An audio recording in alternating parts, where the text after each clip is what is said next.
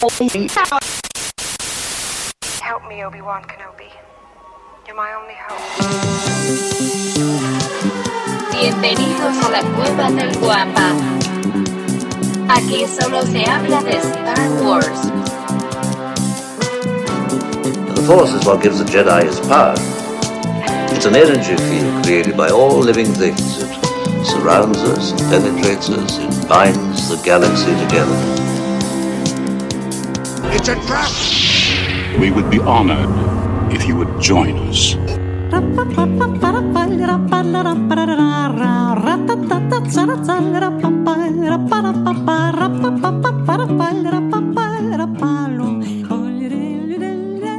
Episodio 97, ¿verdad? Vamos, 97, ya nos faltan tres para el mítico 100. Lo siento.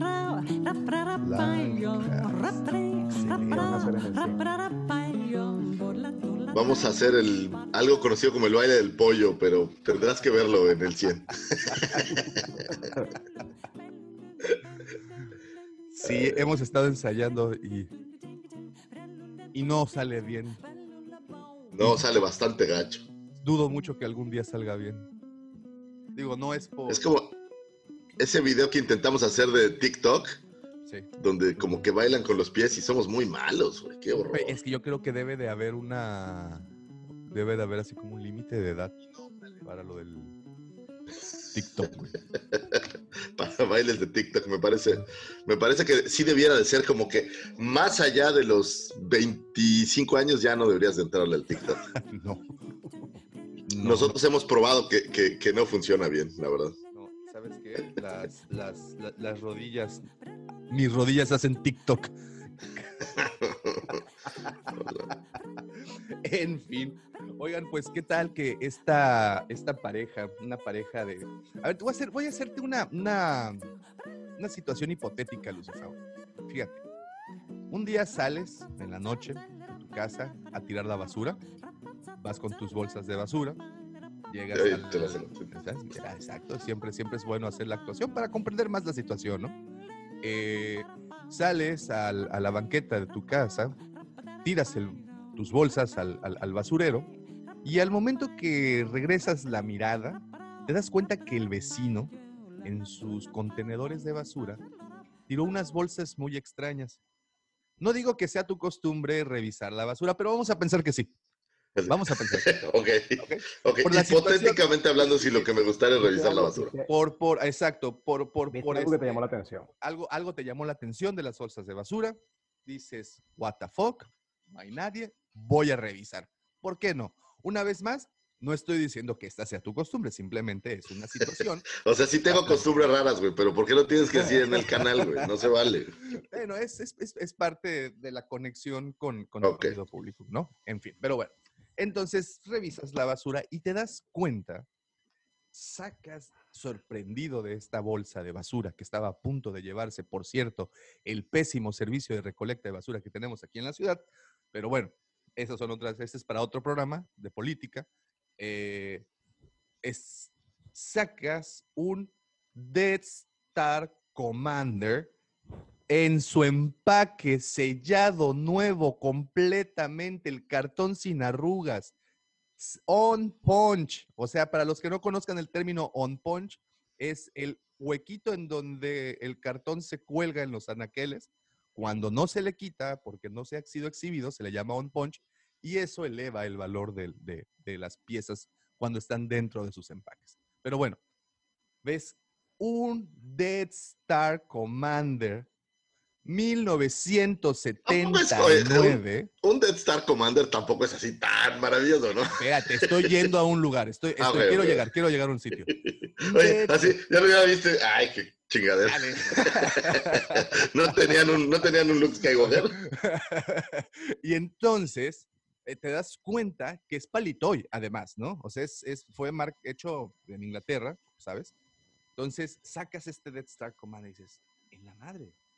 Luego te sigues hurgando, una vez más, no estoy diciendo que así lo hagas, pero sigues hurgando en la basura y de repente Correcto. sacas un Jaguar dentro de su empaque también, en perfecto estado.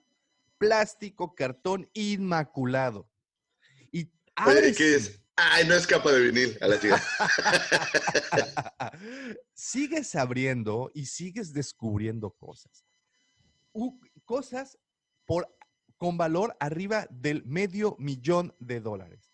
Y es que este fue el caso de una pareja de ancianos que literalmente, amigos, se ganó la lotería después de que una colección de juguetes de nuestra querida saga les dejó dentro, su vecino les dejó dentro de contenedores de basura toda una colección. Esto ocurrió en Starbridge, esto es en el centro de Inglaterra. Y como les estoy comentando, un vecino les dejó en un garage un montón de bolsas de basura que contenían un auténtico tesoro en juguetes de Star Wars por valor de 400 mil libras. ¿Qué tal? Más de medio millón de dólares. Pero, a, a ver, Ajá. ¿por qué dejarías eso? O Esa es la gran ¿No sería incógnita. la esposa que se estaban Eso divorciando y se enojó eso. con él y dijo, a la Eso- basura, maldita sea? Eso es también muy probable. Sí, sí creo que, que algo que no está diciendo la nota ocurrió. Yo le voy mucho al divorcio. Digo, sabemos que todos los que estamos dedicados a la compra-venta de figuras de acción, siempre estamos en busca de exesposas enojadas, ¿sabes? Siempre estamos en busca de, de- mujeres, pues, estén con ganas y sed de venganza, porque dejan bien baratas las figuras. Sí, claro. Es, es- es- más, hasta regaladas con tal de, hacer la venganza realidad. Así es, así es. Y, bueno, eh, este, fue el hijo de esta pareja de- de señores eh, quien tuvo la idea de llamar a una casa de subastas para estimar más o menos el valor de esos objetos, entre los cuales había piezas en sus cajas originales, como te comento. Eh, el cuate este se llama Chris Aston, es un, trabaja en una de estos eh, lugares de subastas en Inglaterra. Eh, como saben, en este país es una tradición, las subastas son algo que se toman demasiado, demasiado en serio y es toda una institución. Y tal es el caso de Aston Auctioneers, que es una empresa que ha hecho esto con objetos sobre todo de la cultura pop. Han tenido trajes de Paul McCartney, eh, este, no sé, piezas de, no sé, David Bowie, o sea, es una, es una casa de subastas que se dedica pues precisamente a toda la situación de icon- iconografía pop. Y bueno, eh, el, el- el agente de subastas dijo que algunas estaban ligeramente húmedas debido a la manera en que estaban almacenadas. Pero se trata de una colección de objetos más bella de Star Wars que he visto en mi vida. Así aseguró este experto llamado Chris Aston de Aston Auctioneers. El comandante pero- que te encontraste, Lucifagor, fue evaluado, perdón, en 32 mil libras. Fíjate, eso es más o menos como 42 mil dólares. Es el cambio, ¿no? ¿O qué? Pues, ya sabes, con esto de la devaluación, puta, pues todavía nos va peor.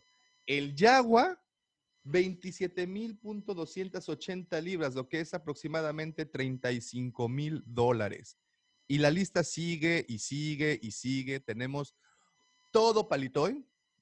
Esta, esta noticia, Carlos, no sé si tú tuviste oportunidad de, de, de, verlas, estuvo circulando por todas partes, en todas las redes sociales estuvo, estuvo bastante, pues bueno, bastante compartida. ¿Tú cómo ves? Pero al final nadie, nadie alzó la mano y dijo, no, eso es mío, eso es mío, eso es mío. Esa es la pregunta, ¿no? O sea, nadie se volteó y dijo, no, espérate, espérate, espérate.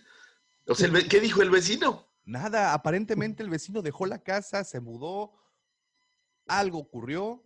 El chiste es que terminó, este, pues por dejar todo esto. Y estoy buscando una nota, de hecho, de eh, precisamente del, del lugar en donde ocurre todo esto. Y, y, y sí, nunca especifican qué, qué onda, qué pasó con el vecino, por qué fue. Entonces, esa posiblemente, este, sí sea algo, algo de, de- de venganza, no sé, ¿cómo ves? Mira, Oye, ¿y no lo habrán matado? no los, e- e- ellos mismos, ay, mira, qué, qué- qué- qué giro de tuerca tan más perverso fue No, ese, ¿eh? porque, a ver, digo, honestamente, ni la esposa desesperada, enojada, deja 400 mil euros en la basura, ¿no? Digo, es... pe- Pero si ella no está enterada del precio, ¿cuántas veces no nos ha tocado ese caso en particular? Cuando O, o todo ese lote está encantado, embrujado. algo, Eso me gusta. Tiene, oye, quien, quien sea que compre una de estas figuras va a tener una maldición encima. Eso sería bueno. Sí, sí, sí, fíjate. ¿Sabes qué? Eh, Lo que no me encanta son los precios que dicen. Me parece es demasiado caro. A ver, estoy haciendo un... Fíjate, eh, objetos como el casco de un Stormtrooper, eh, el ojo del pequeño R2, este, cosas de ese tipo. Una figura de Luke Skywalker, 1978, de las Early Bird, que se entregaron con, con Kenner. O sea, sí, el, el que tenía la colección, pues definitivamente sabía lo que tenía. Quien se quedó con la colección, o no sabía lo que tenía, o, o- o no sé, no sé, de verdad no sé, no, estoy tratando como buscarle una lógica al asunto, pero no, no la encuentro. Yo creo que está un poco exagerado. Te voy a decir por qué, güey. Esos 35 mil... eh, o bueno, ¿cuánto me dijiste el, el, ¿El Jaguar o eh, el el- el Death Star Trooper? El A Death.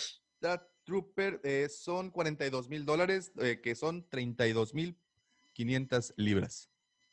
Yo creo que fácil lo puedes encontrar por unos mil o dos mil dólares ya con AFA. Entonces, ahí- ahí hay algo que está como, que creo que es como busteada la nota para, para levantar el, pues el, un poco el, el- el morbo, pero por 35 mil dólares esa figura, no lo sé, Rick, me, me parece ¿Te un poco suena, falso. ¿Te suena falso? Sí. No, güey, puedes encontrar un Kenner, un Luke eh, por mil dólares, ya con AFA graduado. O sea, güey, esta, esta nota, créeme, no es, no es de sopitas, no es de lachancleta.com, no es de esa. Esta nota la, la extraje de la BBC de Londres directamente. Entonces, eh, y mira, por ejemplo, aquí en la fotografía que muestran los de las subastas, eh, muestran las cajas. Ojo, eh, las cajas no están en perfecto estado. Las cajas están realmente bastante maltratadonas, si me lo preguntaras. No, es que hubiese sido el colmo que tu- tuvieran hasta las facturas dentro de, de la basura. Pues es que, híjole, eh, ya con estos no lo sabemos, pero mira, aquí de entrada veo dos J-Wings, eh, palito y todo. Veo un TIE Interceptor, por allá hay un halcón milenario. Tenemos tres eh, B-Wings, eh, dos Speeder's Bike. Tenemos también, o sea, son pocos vehículos, O sea, no es un lote de 100 figuras. ¿no? Y, y aquí la nota de la BBC. Ah, Lucifagor. Es que estoy viendo la foto del Jaguar. Sí, es de vinil. es capa de- Ah, ya, bueno, eso ya, eso ya cambia la historia. es ¿no? capa de vinil. Ustedes sabrán, queridos amigos, que eh, en la historia de los juguetes de Kenner existieron dos versiones del Jaguar. La primera fue con, con tela. Y no, perdón, la primera No, al revés, con- capa de vinil primero. con una capa de vinil, de plástico. Posteriormente se arrepintieron los señores de Kenner porque pensaban que le estaban dando poco producto a los clientes y fue que le incorporaron la capa de tela y entonces el de capa de vinil se convierte en una pieza rara y cotizada. Y aquí en este caso tenemos a un Jaguar de capa de vinil dentro de su caja en perfecto estado. Ahí Está bueno. cosa, ¿no?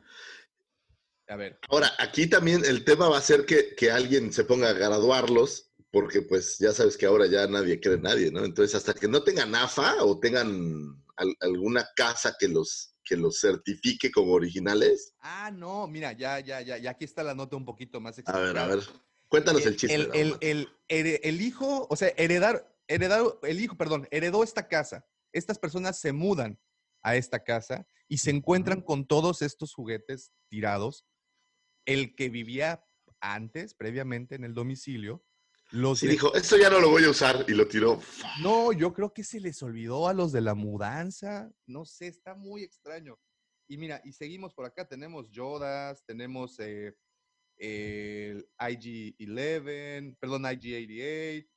eh, y- pero no solo Star Wars, también eh, The First Day I Was There, I found un- figuras de Batman, por ejemplo, pero pues viejas. O sea, sí fue todo un, un lote de un coleccionista que, que se encontraron. Y bueno, pues después. Yo creo de- que a lo mejor, de verdad, a lo mejor murió o algo, y quien sea que se quedó con, con la casa antes, pues no sabía qué eran. O sea, Fíjate. dijo, fíjate, el- primera cosa, si eres un coleccionista, no los guardas en bolsas de basura. No, no, no, no, no, no, no, me queda muy claro que el que hizo esto no era un coleccionista. Porque. pues, Hay, hay algo ahí, yo creo que lo mataron. Esa es una buena fíjate, historia. Esa es una buena historia. Y lo mataron ellos mismos porque Ellos, ellos, tenían. sí, sí, sí. O sea, iban a comprar la casa y vieron y dijeron, ah, Sí, algo así pasó. Fíjate, eh, where, mm, en total, con todas las cosas que, que sacaron, fueron un total de 410 mil libras con todas las colecciones. Solo de Star Wars fueron eh, el- las cotizaciones, bueno, o las valuaciones que les dieron, solo de Star Wars fueron 250 mil libras. El Oh, wow. Jaguar, solo el Jaguar que te mencioné, aquí ya el precio real, fueron 22 mil libras en las que está valuado. No, bueno, y- no ha y ahora sí, vendido, no ha sido palito y con capa de vinil, así es como si le vas subiendo cosas para el valor, ¿no? Uy, sí, sí, sí, y lo vas volviendo más, más, este, más raro, ¿no? Y sí, eh, este... No, definitivamente. Ahí, ahí, en ese cuento falta algo. Sí, sí, Yo estoy no de dicen- acuerdo, falta un detalle ahí que nadie entiende. de verdad no dicen, no dicen qué fue lo que ocurrió con el vecino. Simplemente explican eh, que estas personas al mudarse, pues encontraron esto porque el vecino, o no, en este caso el que habitaba la casa previamente, las había dejado ah, ahí en el garage, supongo que, que empacadas, supongo que, que este... Ahora, si estaban empacadas, porque eso sí, lo de las bolsas, pues la verdad fue de mi cosecha, pero... pero ¿Qué pudo pasaba, haber sido-? Es- ya sabes, buscando, sí, ya sabes, buscando la nota, buscando siempre la nota. Este, pero Oye, Estaban en bolsas de basura junto con unos restos humanos, digo, en unas hieleras. en unas hieleras, ¿no? Entonces, eh, este, pues no sé, está muy raro todo esto porque, como bien dices, un, sobre todo un coleccionista. Digo, eh, es común saber que se cuidan las cosas a conciencia, ¿no? Y, y- y- Ujú. Yo, fíjate, yo cuando me he mudado, lo primero que se va son las figuras. lo demás como sea. Sí, no, no, no, completamente de acuerdo. Es, es, eh, es una inversión. Digo, sí, el, eh, eh, lógico, la persona que tenía estas piezas, pues conocía lo que, lo, lo que poseía, porque, pues, si tienes un, por decirte algo, un Jaguar en su caja original bien conservado, pues es porque debes de saber qué onda, ¿no? No, no es por casualidad que esté bien conserva- conservado. Pues es que sí está, está muy raro. ¿Quién sabe? Yo creo, de verdad, yo creo que alguien murió. Fíjate, ahí te va la historia. A ver, a ver. Esta era una familia que tenían, eran unos señores ya grandes Ajá. y tenían un chavito que tenía unos ocho años en los setentas. ok. Era deforme, era deforme. Era, era deforme, tenía una deformidad y una joroba. Sí, sí. Y entonces, pero el chavito pues era como inadaptado y todo el rollo. Y entonces, pues le compran estos juguetes y para él son como un santo grial y los va guardando. El tema es que estos cuates que se mudan, o sea, el vecino, lo conoce y se da cuenta que tiene esta colección. Y entonces una noche lo mata. Oh. Se mete a su cuarto con una... No, una sierra es muy ruidosa. Se mete, a- como en Zombieland, se mete a su cuarto con un banjo Ok. y, y, Y pues ahí como... Lo mata.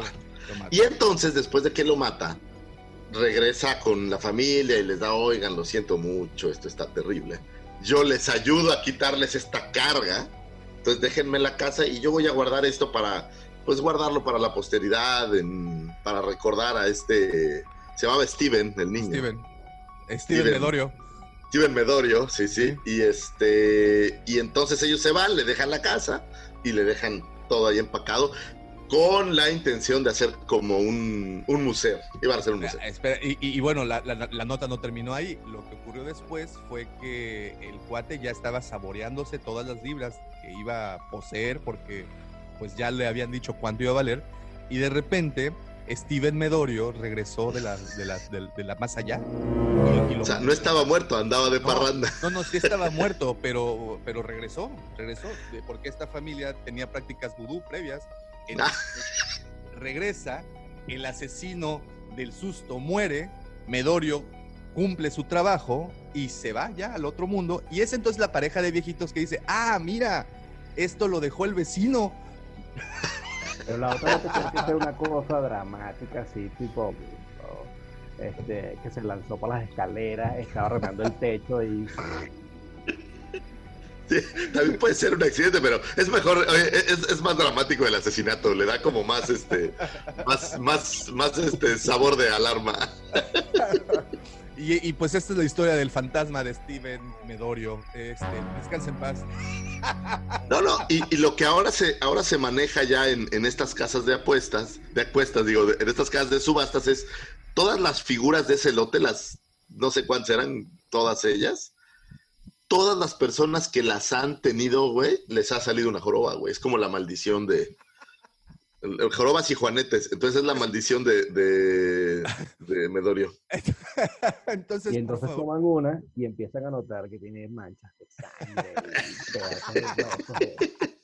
exacto, exacto, así es. Entonces, entonces si te llega el, es el, el, el yagua maldito. Claro. Es el Yagua maldito, sí, sí. Entonces, okay, eh, la hija, ¿sabes qué es curioso? ¿Sí? La hija de estos cuates que, de los que basaron la película del conjuro. Ajá, sí, este, sí, sí, sí. Que eh, el cuate creo que ya falleció, pero tienen como este museo de lo paranormal. Entonces andan cazando a todos, los Warren, exacto. Andan cazando a todos los que alguna vez compraron una figura de este lote para consolidar el lote y ponerlo de regreso en el museo para que no pueda dañar a nadie. Sí, porque, porque el vecindario está asolado por, el, por, por, la, por la ánima de Steven Medorio, que pues arrastra sus cadenas en, en la calle, ¿no? Entonces, exactamente, exactamente. ¿qué historia, Entonces... qué historia tan desgarradora hemos venido a contarles aquí, eh, queridos amigos, de muchas. De verdad, este tipo, esto me sonó a la mano peluda, ya dejamos de hablar de, hablando de Star Wars. Ahora vamos a contar historias de este tipo. Creo que jalan más gente, tendríamos más rating. Sí, puede ser. El, el, horror, el horror siempre jala gente. El horror siempre jala gente, es correcto. Pues. Entonces, esta... nada más recuerden esto, como lo dijo nuestro buen amigo Carlos. Si tú por alguna razón llega a tus manos una figura que tiene una pequeña manchita de sangre o parece que tiene algo, cuidado, puede ser del lote maldito. Nada más. Nada más eso los digo cuando. La película elote maldito. Fíjate nada más. Tiene nombre, sí. tiene nombre. Esto, puta, esto va directamente a las palmas de oro y un Ariel de plata. Esto, esto es, un, esto es un, un, easter egg que pueden tener. ¿eh? Si ustedes ven el conjuro, eh, esta escena en donde al final entran al museo y ponen a, a Anabel, ahí pueden ver a un ladito, está el yagua de capa de vinil Palitoy. Ahí oh. está, güey. Esa ya la tienen ellos. Entonces, tengan cuidado. Es, oh, no. es, todo lo que les puedo decir. Si no escuchan, si no escuchan los Netflix, no compran la idea. esto, va para Netflix. esto va directamente para Netflix, exactamente. Pues qué notas, qué noticias y qué historias se cuentan y se enteran ustedes, amigos, aquí en la Cueva del Guampa. No, para nada, no es ninguna nota sensacionalista, no estamos inventando, simplemente se está dando, se está, estamos parafraseando la historia completa. Los queríamos poner en un contexto correcto para que supieran por qué el fantasma de Steven Medorio había dejado ese tesoro a manos de su asesino. Pero regresó, regresó para tomar lo que era de él. ¿Qué historia, carajo, señor Lucifagor? De verdad, déjeme, le doy un aplauso porque esto, esto es uf, algo, algo, algo, algo. Aquí la, la, realidad supera la ficción, entonces. Es, no, es, desgarradora, ¿eh? no, es, es, una historia muy triste. Sí, sí, sí, sabemos, sabemos perfectamente. Y pues bueno, de esta manera, de esta manera tan conjur conjuriosa, iniciamos el episodio 97 a tres episodios del mítico episodio 100. Episodio 97 de su podcast Hablando de Star Wars. Traído para ustedes por la cueva del guampa.com engalanando este friki changarrito galáctico, se encuentra conmigo aquel al que ellos conocen como la amenaza fantasma.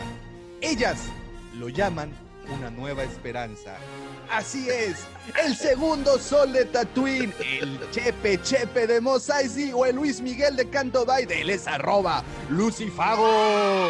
Muchísimas gracias, señores. Y este programa no podría ser posible, no podría llegar hasta sus closets, sus baños, sus escritores godines o donde sea que nos escuchen, sin la mente siniestra, ya popularizado, siempre invitado, nunca igualado. Cid del amor, Mandaloriano del corazón, Justin Bieber de la 139 y Chayanne de la Riviera Maya, ahora conocido por todos en Tinder como el señor Yo Sigo siendo aquel. Aquel por quien doña Carmen suspira en el penal aquí, el nuevo que hicieron en Cancún, porque no sé si supiste, pero la guardaron unos días a doña Carmen por faltas a la moral en la vía pública. Estaba ebria. Eh, estaba tomada. Entonces, eh, ella sigue diciendo ahí en, en, el penal, pues que conoce al Cid del Amor, que no saben con quién se meten. Entonces, eh, mandamos unos abogados a cuidar a doña Carmen, le pedimos, doña Carmen, la identidad del Cid del Amor es secreta, entonces por favor cuídela.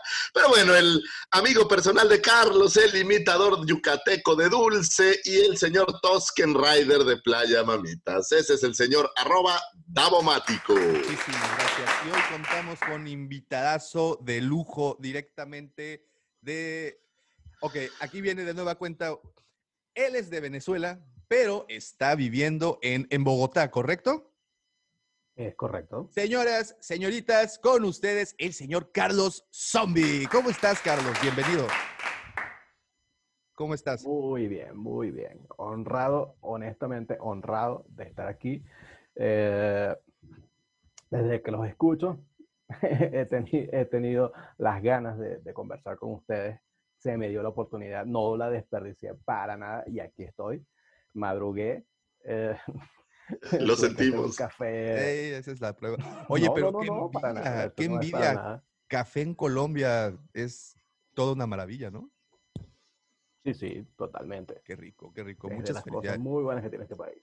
Muchas Oye, felicidades. ¿y cómo se vive en Colombia el ser fan de Star Wars? Esa es una pregunta curiosa, interesante. Mira, Sí. aquí hay, sí, hay eh, tal vez no, no, no eh, completamente enfocadas a Star Wars, pero sí hay convenciones este, eh, relacionadas al cómic y a lo fantástico. Este año, por la pandemia, por supuesto que no hay, que no hubo nada, pero digamos que sí se vive, se vive bien este, siendo fanático de Star Wars aquí. O sea, sí les llegan productos y estas cosas que luego por ahí en, en Argentina se nos quejan mucho de que casi no llegan cosas. Bueno, en Argentina y otros países, pero ahí en Colombia sí llega mercancía. Sí, claro. Tal vez no, no con, con la regularidad o con la eh, exclusividad que tienen ustedes allá en México, pero sí llega. Sí, sí. Oye, qué bueno, qué bueno. Y Carlos, cuéntanos desde cuándo eres fan de Star Wars. Uh, a ver, yo rizo porque eh, el primer recuerdo de Star Wars que tengo es eh, en la casa de mi tío, que se sentaron a, a ver el Imperio Contraataca, no me acuerdo si fue en beta, en VHS, una cosa así. Y siendo niño me dio mucho miedo Yoda. O sea, no lo podía ver porque Es Pero después, después la pasaron en televisión abierta y cuando la pasaron en televisión abierta, la primera vez que la vi, quedé boquiabierto. Como ahora de que te pasan la película casi entera en, en trailers, Sí, pero sí. siempre había visto uno que otro clip en, en, en alguna serie o en alguna cosa. Y cuando la, la primera vez que vi la película entera, me quedé boquiabierto y desde ese día me hice fan. Definitivamente la historia de todos nosotros, de todos, la primera vez. Y yo también, ¿eh? Te confieso, cuando veía primera vez a Yoda, a mí me tocó verlo en la televisión al igual. eh, pues sí, no es, no, es, no es ninguna imagen bonita tener esa ranita como... ¿Me estás diciendo, Davo, que cuando lo viste por primera vez te dio escalofríos? Porque a ese pequeñito. ¿A ese pequeñín? ¿Al, al pequeñín cabezón? al pequeño cabezón que se pone verde. Oye, oye, oye, qué pena con nuestro invitado. Perdóname, Carlos, aquí es pura guarrez. No te preocupes. Tabata, tratamos de En comportarnos, pero Venezuela, en Venezuela tenemos un término, un término para ese tipo de, de situaciones y se llama chinazo. chinazo. Cuando alguien dice, eh, sí, alguien dice algo eh, sin tener toda la intención de ser doble sentido y termina siendo doble sentido. Algo como lo que pasó ahorita. Y no, aquí Ah, Lucifagor, aquí Lucifagor tenía toda la maldita negra intención de, de, de, aga- Sí, agarrarme, de agarrarme en curva. Entonces, Discúlpame, cuando en, en México tenemos estas presentaciones de cerveza que les llamamos caguama, que es una presentación de, ¿qué es, Davo? ¿Como litro y medio? sí, familiar. Bueno, 40 entonces, onzas. Cuando uno es eh, caguamero de banqueta, es decir, que te tomamos la caguama en la banqueta porque pues, pues el recurso era corto y la guarrez salía en las calles, este, pues se le queda a uno, es difícil salir de ahí. Pero, pero me disculpo, trataré de contener mis instintos guarros. Y mientras, y mientras Lucifago se esfuerza con toda, con toda, este, con todo su tesón para poder lograr hacer eso, yo mientras los invito a que nos sigan a través de todas nuestras diferentes redes sociales. Como saben, Cueva del Guampa se escribe con G de Guerra de las Galaxias. Nos encuentran en todas y cada una de ellas. Subimos diferente contenido y pues los invito a ver el canal de YouTube, a los invito a leernos en Twitter, a seguirnos por Facebook, este, ¿qué más teníamos? Instagram también, tenemos Instagram.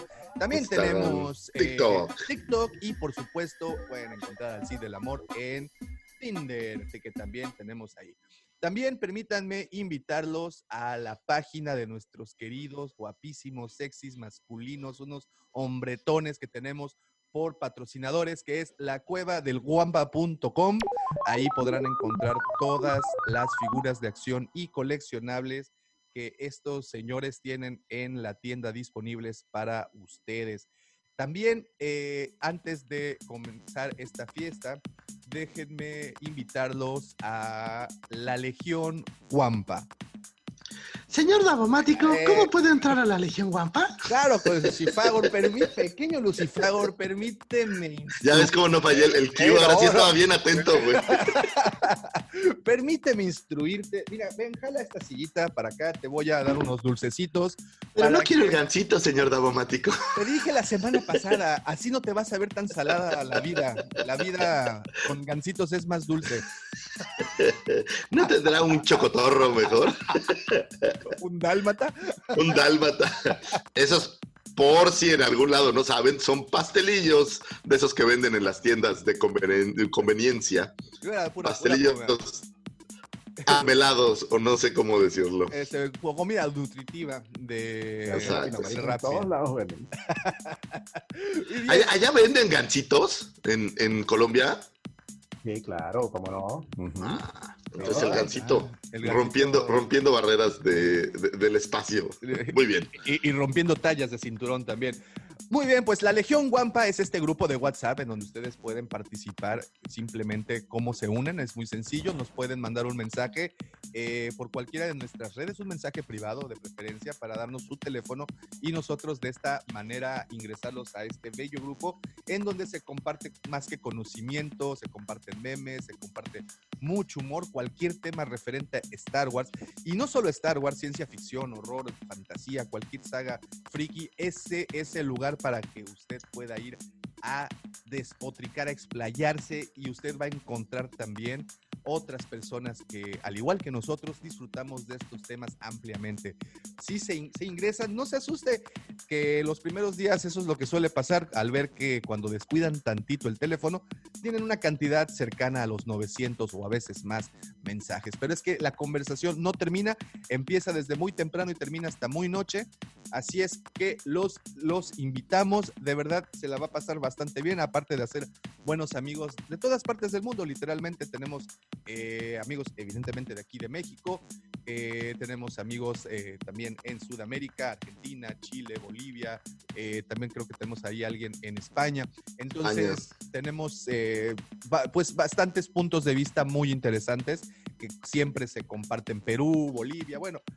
Afortunadamente tenemos eh, amigos de todas partes y pues este grupo, en este grupo se reunieron, así es que los invitamos a la Legión Guampa una vez más, mándenos un mensajito eh, privado por cualquiera de nuestras redes sociales y con todo gusto los ingresamos a este bonito grupo. Y sin, eh, sin ¿cómo se dice? Retrasarme más. Sí, es que tenía la palabra perfecta para hacer el Se te puente. fue, se te fue. Me fue, ya sabes, esos, esos menesteres de hacer estas cosas tan Eso pasa. Eso pasa, pero no pasa nada porque llegó la sección más bonita de todo este podcast. Llegó la sección en donde nosotros le decimos cómo romper el hielo, con Yolis, la de recursos humanos, o con Don Ezequiel y como... Con ese. Don ese, nada más que tenga cuidado porque el, el bote de los tamales suele estar caliente. O bien, para que tenga usted un tema de conversación cuando se le acabe por enésima vez el agua de su botecito y vaya al garrafón de la oficina a llenar su botecito y se encuentra, no sé, por decir algo, con, con Amaranta, la recepcionista, y le dices, oye, Miami, Los dejo con el señor Lucifagor y sus astroefemérides. Muchísimas gracias, joven Davomático, y vamos a hablar de sucesos que tuvieron eh, momento en el espacio de un 9 de, de 9 al 15 de noviembre. Eh, vámonos con un 9 de noviembre de 1989, que es totalmente no relacionado con Star Wars, pero es una fecha que me gusta mucho. Cae el muro de Berlín. Eh, por ahí dos años antes, el señor Ronald Reagan le decía en un discurso en Alemania frente al Brandenburgo, señor Gorbachev, derribe ese muro. Y aparentemente estas palabras y algunas políticas parecidas le calaron. Y en un- dos años después, eh, un 9 de noviembre, el señor Gorbachev decide darle para atrás al muro, que fuera este, este símbolo, creo yo, como de, del pasado autoritario y, este, este símbolo mundial de, de cómo, eh, yo creo, no debes eh, de coartar la libertad de expresión.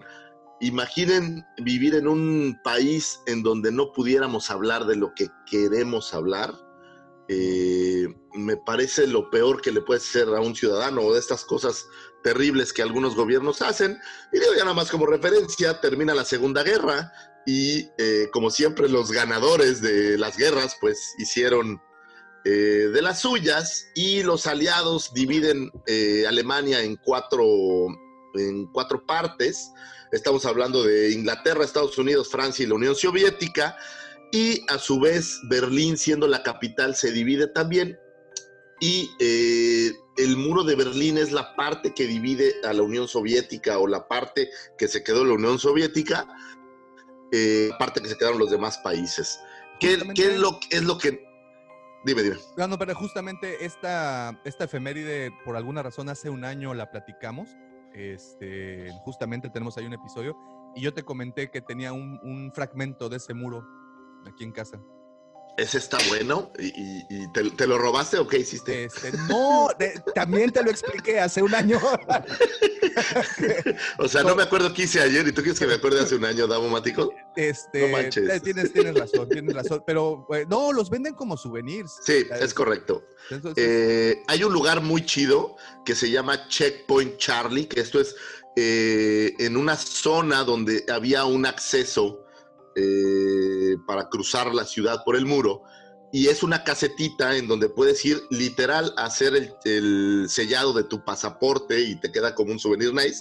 Pero bueno, junto a Checkpoint Charlie hay tiendas de souvenirs y te venden pedazos eh, del muro, es correcto. Y bueno, pues es un, es un souvenir interesante, es un pedazo de la historia del mundo que, que ojalá menos veces veamos eh, estos países que tienen a la población totalmente pues contenida, ¿no? No sé las palabras correctas, ¿no? Pero bueno, eh, salgamos de eso y que nos dejen hablar y que nos dejen hacer.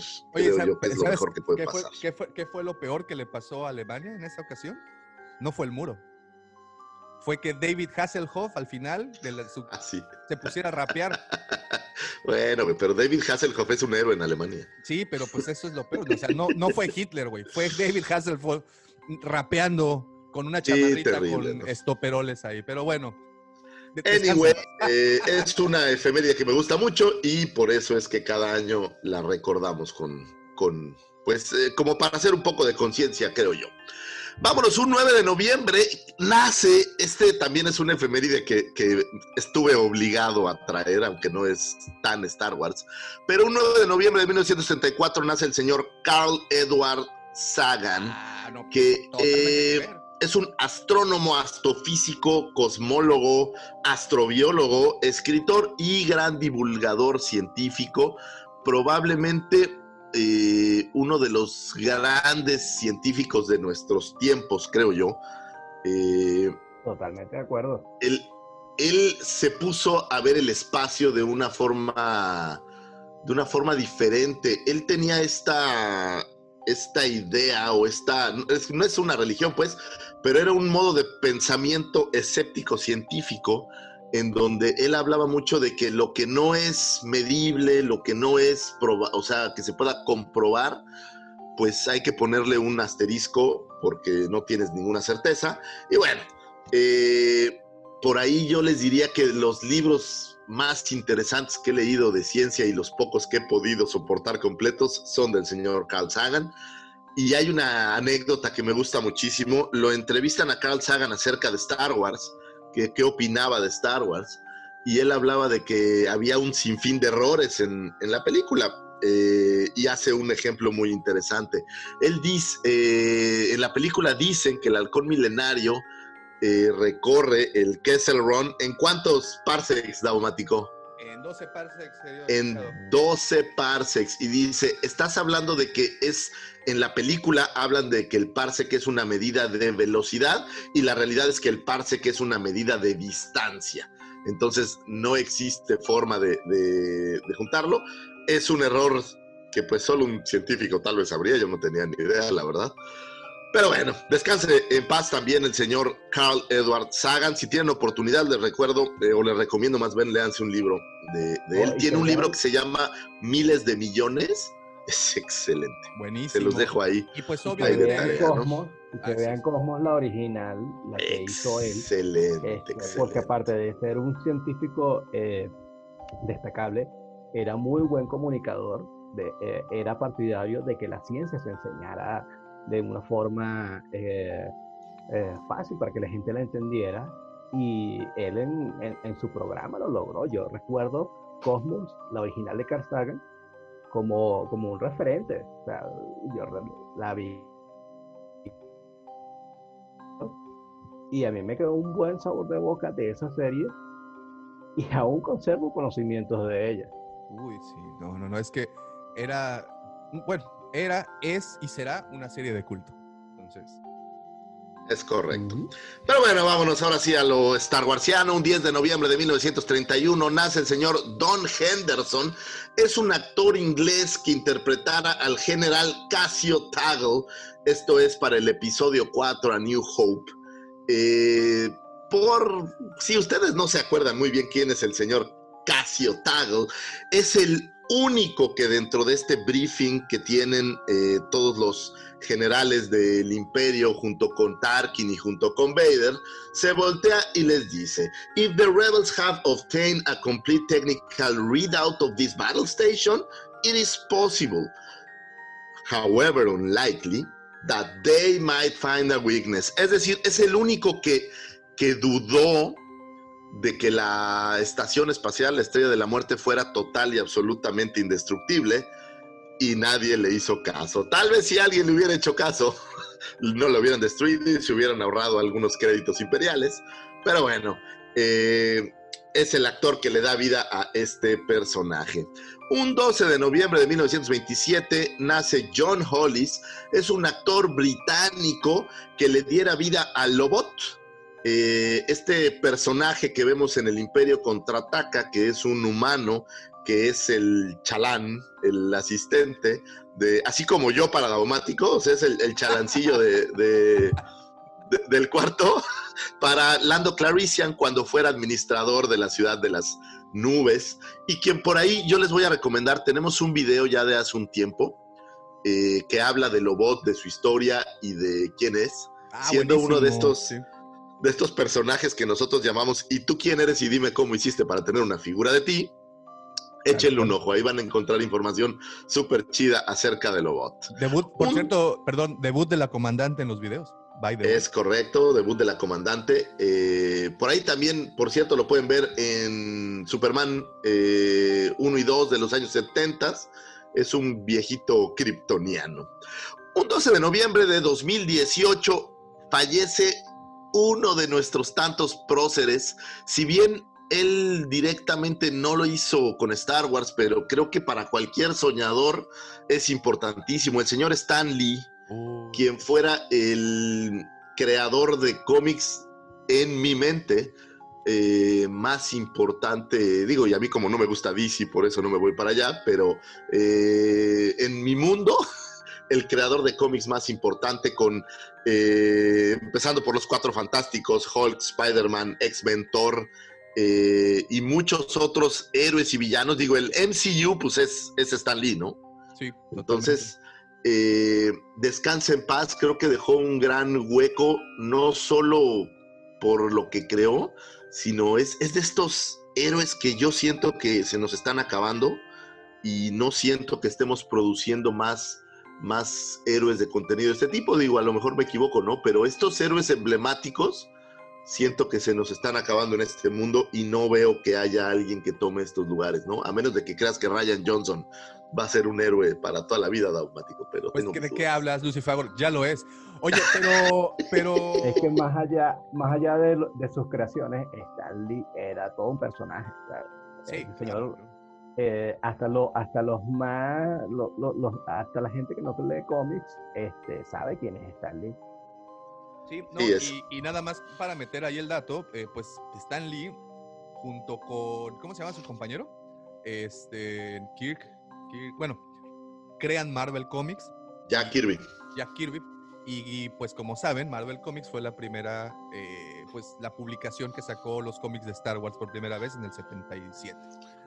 Es, es correcto. Y bueno, pues eh, sin duda uno de estos personajes emblemáticos de nuestro siglo, eh, sobre todo en la parte de la cultura pop, Pop. que en este siglo ha explotado de forma brutal. ¿no? ¿Y a poco no cada vez que salía en cameo en las películas te emocionaba verlo? Digo, a mí a la fecha, al ver una película de Marvel y lo veo, me sigo emocionando porque era ese momento de la película, ¿no? Era su momento Alfred Hitchcock de, Lee.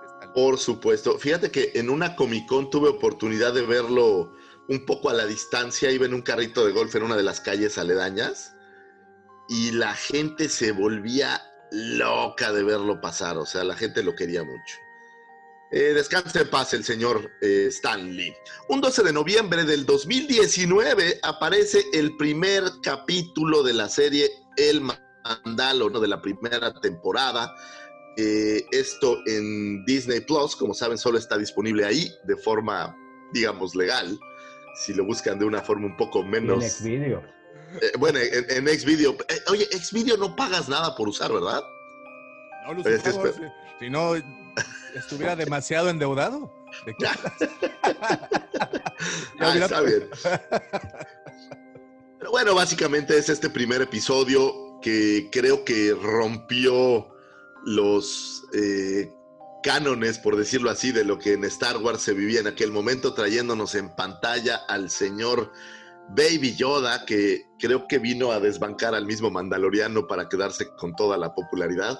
Digo, me queda claro que el Mandaloriano está de pelos, pero creo que Baby Yoda lo le ganó porque Baby Yoda trascendió las fronteras del fandom y le llegó a esposas, a novias, a hijos y a todo el mundo. Entonces, Edad, género, país. así es.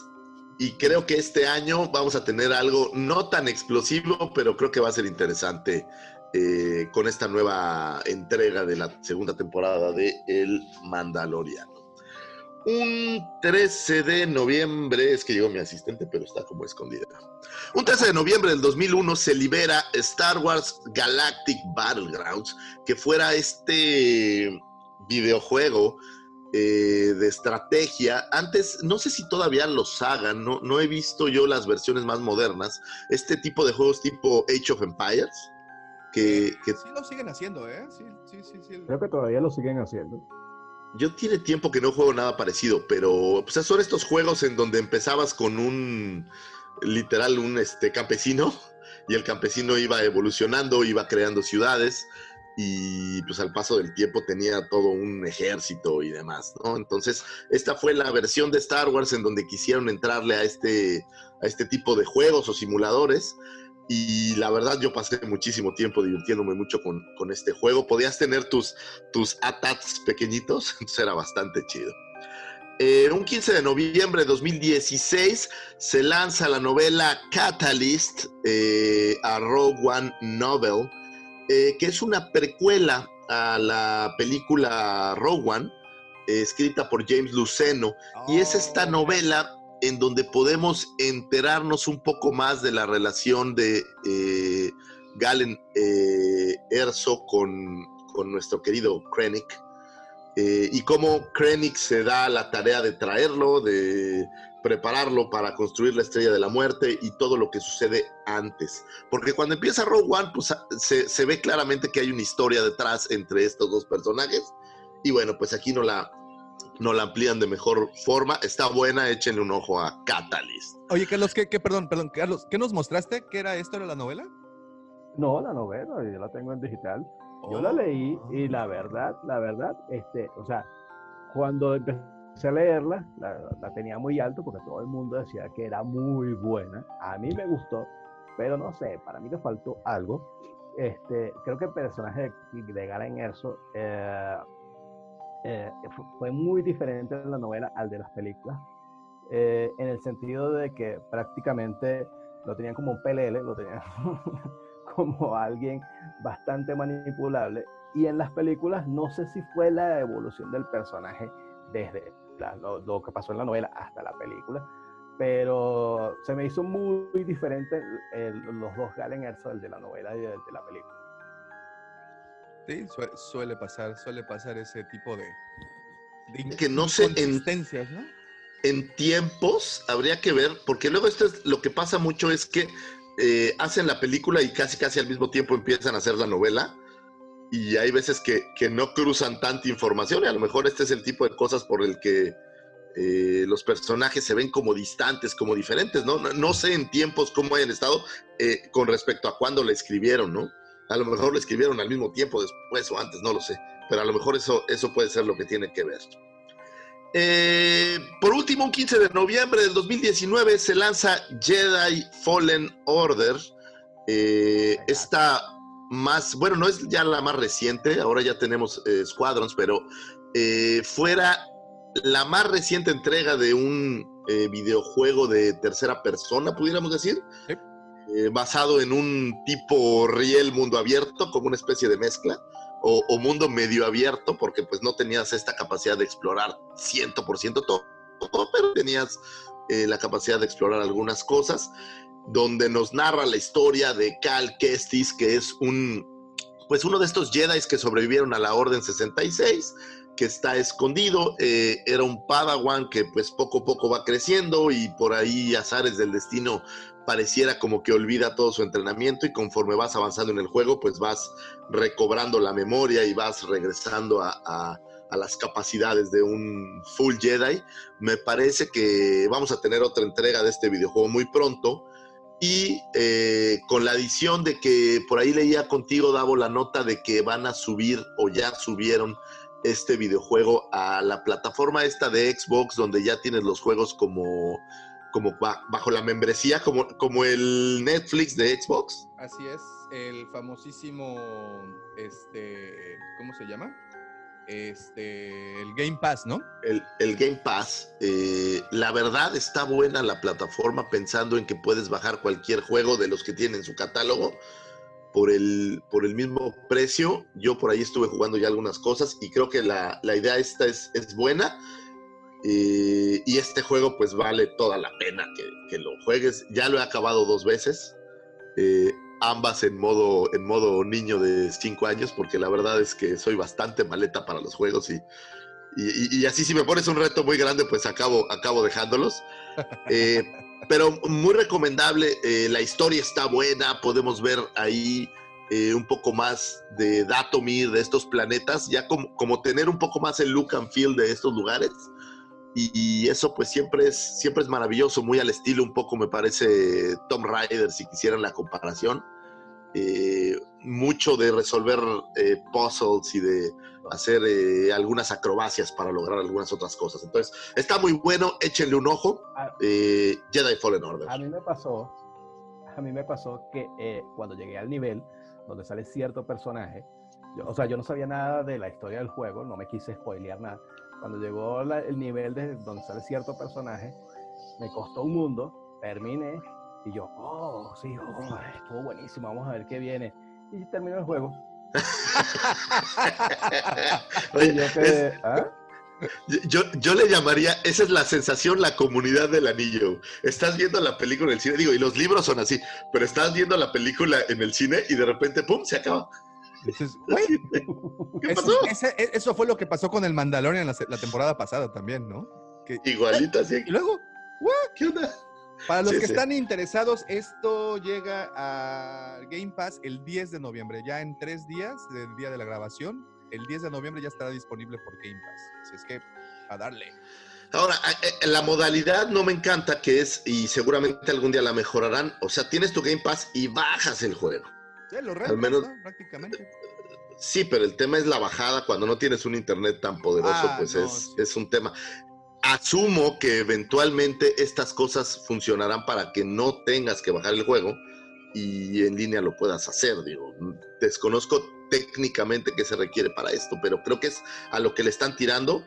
eh, convertir en un Netflix de videojuegos y de verdad creo que, la van a hacer gacho. No sé si, si PlayStation está haciendo algo similar. Tiene, tiene su plataforma también de renta. Y también para las PCs, el Steam. También. Steam sí, sí, sí. Entonces, Pero, pero Steam son juegos más bien viejos, ¿no? ¿O tiene también novedades? tiene, no- tiene novedades, de repente ponen en oferta cosas nuevas. Entonces, bueno, pero no en la plataforma de modalidad renta, sino solo en descarga-venta. Bueno, Ah, alguien, seguramente alguien que, que- que me pueda corregir, se lo agradecería muchísimo, pero creo que es así hasta el momento.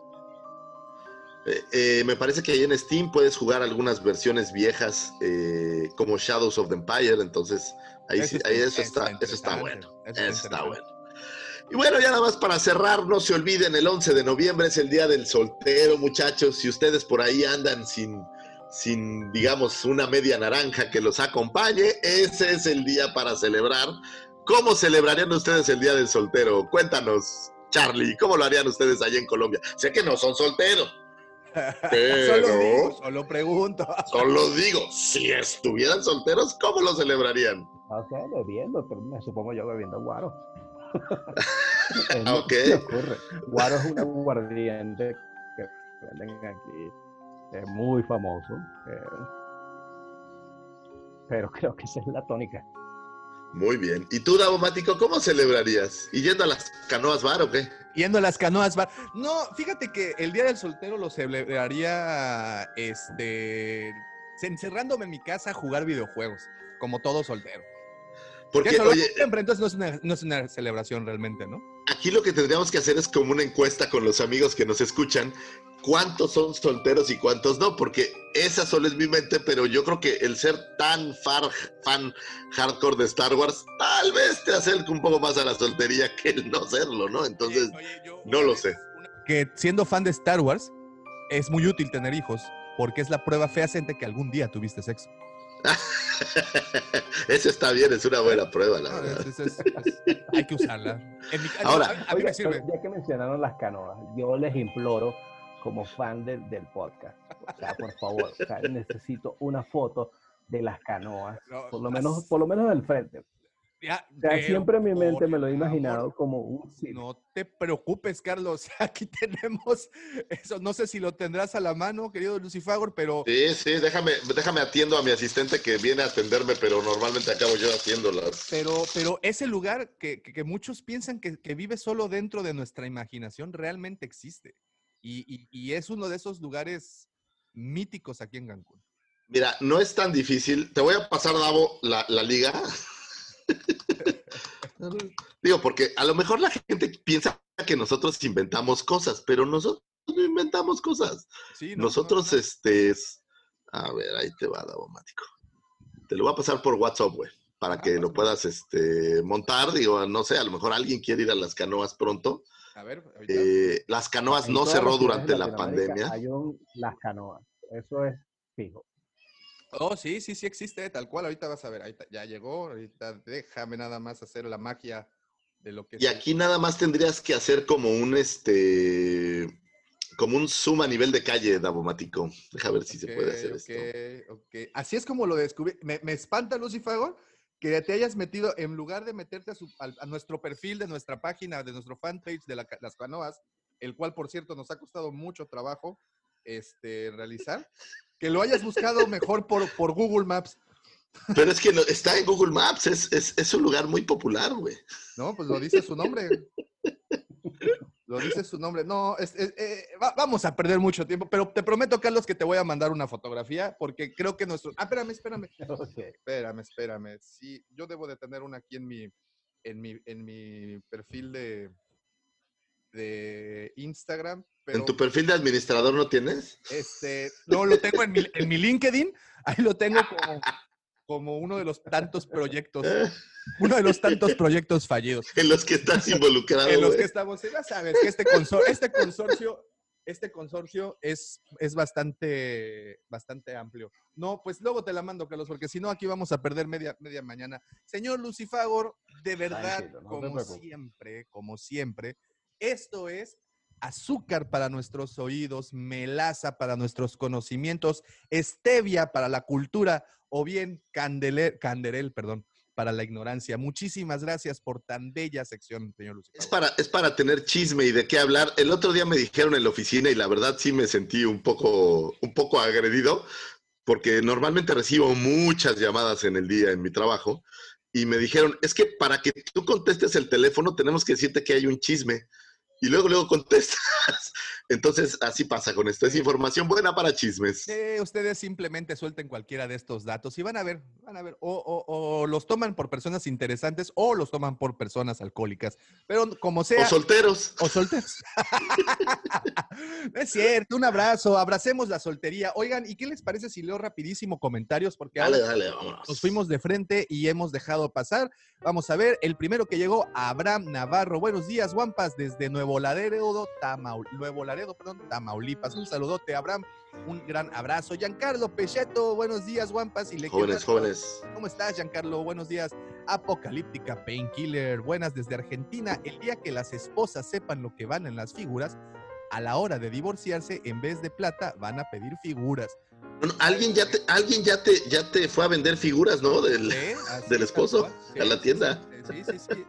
Y, y- y pues por eso, eh, una vez más, si usted es una esposa desesperada o una ex esposa enojada, vaya a vernos, vaya a vernos. De verdad, créeme que, que nosotros vamos a quitarle un poquito su dolor. Ahora, y también en la cueva tenemos un servicio muy interesante en donde podemos dar unas notas de remisión donde el precio está disminuido Así es. para evitar Así es. conflictos en casa, ¿no? Esa, ¿Alguien les ha pedido eso? este, sí, pues, no. No, oye, la, la discrecionalidad es importante, mi querido Charlie. No, aquí no pasa eso, jamás ha pasado eso. Este, eh, y entren al programa Enchúlame la nota, así se llama. Pero digamos, digamos que sí hay gente, y no hablo de mí, porque digo, no hablo de mí, obviamente, que, que prefiere no develar esa información. Oye, curiosamente estando, pues ustedes saben que la, la- cueva, la tienda física, está en una plaza que tiene un supermercado en la, en la parte de adentro y muchos esposos he escuchado cuando entran a la tienda que están hablando con- por el teléfono con la señora, supongo, quiero pensar, eh, les dice, sí, mi amor, sí, no, aquí estoy en verduras y están en la sección de Black Series. Entonces, sí, es común, es muy, muy, muy común. En fin, vámonos para acá, vamos a ver qué más hay, dice Miguel González. ¿Qué onda, Mike? Buenos días, buenos días, Wampas, Sergio Acosta, el buen Checo, saludos hasta Monterrey. Alfredo Checo. Ferrat, también, ¿cómo estás, Alfredo? Buenos días. El Mike dice, ya quiero oír el fanfic de Steven Medorio y el Yagua maldito. Es un must, es un must. Lo vamos a hacer. Te prometo, Mike, que algo al respecto. Es, es que esto ya se volvió viral, Lucifer. Es- Steven Medorio y el Yagua maldito es la próxima Oye, película de quiero- Halloween.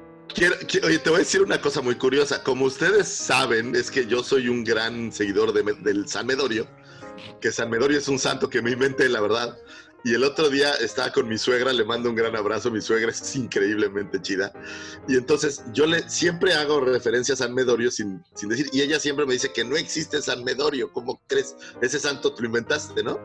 Entonces el otro día me encontré una fotografía de, de un Obi-Wan Kenobi como si fuera de estas estampas de santos. Sí, sí, sí, sí. sí. Y hice, un- hice una pequeña impresión y creé una poesía a San Medorio. No una poesía, o incluso un rezo. Una oración. Y lo, lo imprimí, lo enmiqué y se lo di a mi suegrita. Y no me podía creer mi suegra que sí existía San Medorio. Y lo veía y decía, oye, pero esa túnica no es como de monje, ¿no? Oiga, yo nada más quiero, quiero comentarle a nuestro querido y respetable, nuestra respetable audiencia, que el señor Lucifagor en su día a día, en su día laboral, él le- pues es una persona que difícilmente les contesta el teléfono porque está metido en 40 mil asuntos al mismo tiempo. Y, habemos, habemos muchas personas que estamos, oye, eh, pidiendo este tipo de información y pues las cosas están corriendo. Pero el señor tiene tiempo para imprimir una fotografía de Obi-Wan. Pero ese- esa persona, señores, es el señor Lucas. Así es que por esa Es, es- que- es- es más, ah, se las puedo mostrar, güey. De hecho, sí tengo aquí, mira, un San Medorio. A ver, se ve ahí. No, no veo mi pantalla. Eh, sí se ve, nomás súbela tantito y se ve, se ve, sube. Sí se ahí ve, sí está, ahí está San Medorio, ¿cómo no? Ahí estoy ahora sí. Ahí les va San Medorio, ahí está.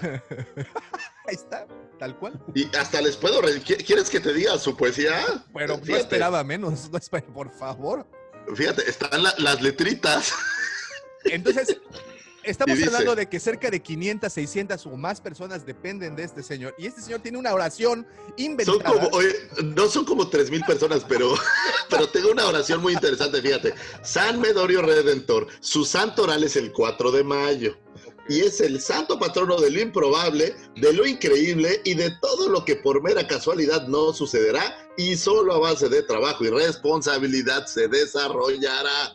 Y fíjate, ahí te va. Oye, y le hago así porque no veo ni madres, las letritas están chiquititas pero es algo así como San Medorio Redentor, ayúdame a ser responsable, responsable de mis actos, palabras y sentimientos, responsable de mi cuerpo y mi mente, responsable de mi entorno y mi mundo, responsable de mi tristeza y alegría, responsable de mis éxitos y fracasos. Enséñame a ser responsable de mi amor, de mi odio y de mi felicidad.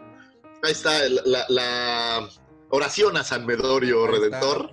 Está. Eh, si quieren les podemos mandar la, la figurita. que siempre, y que siempre esté en el terreno alto. Eso, eso, así es. Entonces, Muy buena. Así es, y siempre tendrás el terreno alto con este. es Excelente. correcto. Continúo con los saludos. Ares Morán, ¿qué onda, Alex? Ares, ¿cómo estás? Giancarlo Pecheto. Gancito mantiene unida a Latinoamérica. Yo creo que sí, ¿eh? Yo creo que sí, Gancito. Bueno, pues los productos Marinela en general, ¿no? Eh, Roberto, profe, ¿cómo está? Un saludote, profe. Hasta. Argentina, ¿cómo está? Excelente episodio aquel que se aventaron. Rubén Belango Delgado, perdón, Velando, Velando Delgado. Buenos días desde Barcelona, Rubén, un saludote. Uf, Barcelona. Recientemente ha estado muy eh, pendiente de los videos. Un abrazo, Rubén, muchísimas gracias por estar con nosotros. Es- Rubén, si tienes, si tienes algo de tiempo, lánzate al mercadito ese que está en las, en las ramblas y mándame unas fotos de. Hacen, allá hacen unos, unos como conos Ajá. donde, donde meten este queso, eh, queso, este jamón serrano Ay, no. con la hostia. No, no, no, no, no, Entonces- no, no, no. Es muy temprano, por favor, Lucifagor, y lo único que Hasta- y es como café. siempre, como siempre tengo hambre, güey, cada vez que me dicen estos lugares, me imagino los lugares donde, donde se come bien y Totalmente, siempre terminamos hablando, hablando de tragadera. Espi Fumeta, hey, hey, Espi, ¿cómo estás? Buenos días. Dice, buenos días, Wampas. El primer minuto del capítulo 2 de Mandalorian me recordó al Corre Caminos. El primer minuto del capítulo 2 del Mandalorian fue... oh, claro, por supuesto, en el desierto, como cuando el coyote le ponía trampas al buen Correcaminos. Totalmente, totalmente momento que Warner. ya, que ya llegaremos a ese, a ese momento. Ahí de- vamos, ahí vamos, ahí vamos que volamos. Eh, mi, mi- rapidísimo. mi- mi amargura empieza a efervecer. Tranquilo, tranquilo, tranquilo. Espera, guárdala. Guarda esa agries. Aguántala. El buen George, ¿cómo estás, George? Buenos días, saludos. Y a George. ¿Cómo estás? Un saludote hasta Nuevo Vallarta o a Vallarta. No estoy seguro. Ahí, ahí necesito de, de- de tu apoyo, Lucifer. Con un saludote. Creo que es en. Bueno, es que Nuevo Vallarta y Vallarta, pues es prácticamente los divide solo un puente, entonces. Bueno, bueno, bueno, eh, pero, pero... no sé de qué lado vive George. George, Ay. creo que es en, en Nuevo. Hay, hay identidad. Aquí nos divide un municipio, el- el- este, ¿cómo se llama? ¿Cómo se llama el pueblito que está aquí al lado? Y no los queremos. Te voy, te voy a decir la neta, yo ignorantemente hablando, cuando entré a trabajar a esta bonita empresa, porque George trabaja con nosotros, eh, no sabía la diferencia entre Vallarta y Nuevo Vallarta, lo digo con humildad porque soy muy güey. Y gracias a que trabajo aquí, ahora sé que uno está en un estado, en Jalisco, Vallarta, y el otro está en Nayarit. Nayarit. Eso está interesante, ¿verdad? Un puente divide dos estados. Bueno, pero eso es, eso es en muchas partes. René Hernández, Mandalorian rescató la franquicia. Star Wars ya estaba decaden- en decadencia por esa última horrenda trilogía. Es buenísima de Mandalorian, no cabe duda. Dice, dice, dice eh, el, el profe cómo va a celebrar su día de solteros o cómo celebraría su día de solteros. Dice videojuegos y cerveza. Profe, Y, y- y- y- porno, ¿no? yo, yo le agregaría nada más eso, digo. y, dices que entraste a ver el Mandalorian. Exacto. Cuando alguien se mete a tu celular y ve que la última página vista fue YouPorn, dices, no, es que estaba viendo el Mandalorian. Y te van a decir, oye, pero es, es por Xvideo. Ah, oh, Ah, oh,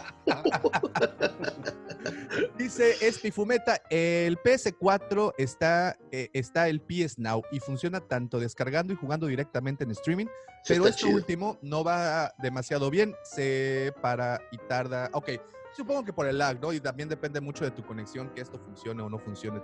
Bien, dice Sergio Acosta, dice que carnita asada para los solteros. No, pero el, checo, el, el checo celebra todo con carne asada, o sea, Sí, el día de los casados, el día de los divorciados, el día de los solteros. El qué día envidia. Ne- Realmente necesito un asador, la verdad. Giancarlo, ceviche y chelas. Ahí está, ¿eh? Ahí, va. Eso es más al estilo de por acá también. Ceviche Pero son una bola de hipócritas. Nadie habla del porno y todos sabemos que después de eso habría porno. Esa es la parte tácita de este comentario. Eh, ahí está el buen Arturo Segura, milagroso San Medorio. Él sabe, él sabe. Arturo sabe de San Ahí- y de su contaré. milagrosidad. Ahí les contaré de sus, de sus este, favores. Eh, dice. Carnalito, oye, fíjate que eh, mi carnalito Arturo estuvo, estuvo haciendo un, pues como un recorrido para ver instalaciones y para ver todos los detalles ahí en el Así Fue. Entonces, este, eh, gracias Artur, nos pasó que todo está bien ahí, que, que las instalaciones del motel están buenas, Davo, que, sí, que trae buena calidad, ¿no? Déjame decirte nada más que dentro del reporte sí mencionó que en la habitación 48, creo, y eso que nada más tiene seis habitaciones, no sé por qué están 48, que la pata de la cama B está un poco mal.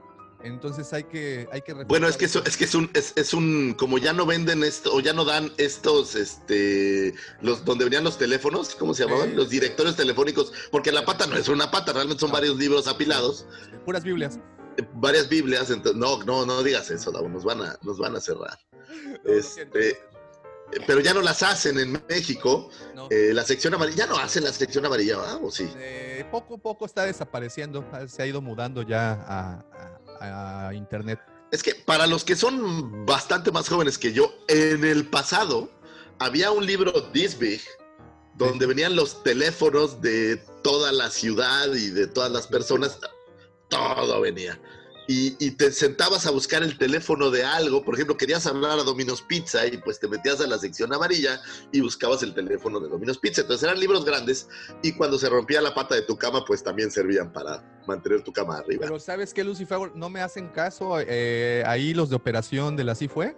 Yo ya les dije que por favor quiten las bases regulares de cama y que ya las pongan de concreto, porque es mucho dinero el que se está tirando con tanta pata rota. El desgaste, el desgaste. Lo único que sí, que sí me dijo es que la cortina esta con la que separas las habitaciones ya está un poco, Es un que poco golpeada, hay que se quejaron, se quejaron algunos clientes, esas cortinas eran de Shakiras antes y ahorita ya pusimos sábanas, están un poco manchadas, no, no, digamos que compromete un poco la higiene del lugar. Por si no lo recuerdan, el motel así fue, es uno de esos lugares donde el señor Daumático también en su LinkedIn viene Sí, gerente parte- nocturno, motel así fue, ¿no? parte del corporativo, en un el único lugar donde aún tenemos bases de madera y no bases de piedra. Entonces, vaya, vaya, es muy cómodo, es muy cómodo y bonito y ahorita tenemos ofertas. Continúo con esto, dice Giancarlos, eh, ah, quiere, ah, dice, dice eh, el profe Robert, quiero la estampita de San Medorio. Ay, se la vamos a mandar hasta Argentina, profe. Se las vamos a mandar, ¿cómo no? Ya estamos produciéndolas. Giancarlo Pelleto, San Medorio, santo protector de los legionarios. Miguel González, esa estampita de San Medorio la enmicó Don Fer, el de la papelería. Exacto. lo conoces, Mike, tú lo conoces. El Fer, el que reparte los clips, luego es el que nos anda regañando cada vez que llegamos a, a- a pedir hojas blancas. Eh, Sergio Acosta, Lucifagor, ¿se le reza de rodillas? Es pregunta seria, aclara. Eh, fíjate que no es necesario porque San Medorio es uno de esos eh, deidades que está en todas partes, güey. Entonces no, no necesitas un lugar o una posición, solo con que con devoción eh, ores, eh, va a llegar tu plegaria hacia él. Entonces, donde quiera que estés, funciona. Muy bien. dice- Ahora, si tú te quieres arrodillar por alguna razón en especial, por ejemplo, cuando compro una figurita, yo me arrodillo a pedir perdón a mi esposa, ¿no? Entonces, le ruego a San Medorio, dile que no me regañe. San Medorio, a San Medorio, dile que me haga el milagrito. Dice Grande el. Dile a- que me haga grande el que era, digo. No, no, el milagrito, el milagrito. Favor, ah, pensé que era otro- No, es otra oración. No, ese es otro santo, ese es este San Charbel. Eh, dice George, eh, Nuevo Vallarta, pero viví mucho tiempo en Puerto, así que estoy de un lado, pero me siento más del otro. Ya está la aclaración. Y está bien, entonces George, un abrazote. Muchas gracias por siempre estar pendiente. Escuadrón Infernal, hola generales Jedi, ¿cómo están? Padrón. Perfecto. Giancarlo Pechetto, tienes toda la razón con ese comentario, Giancarlo.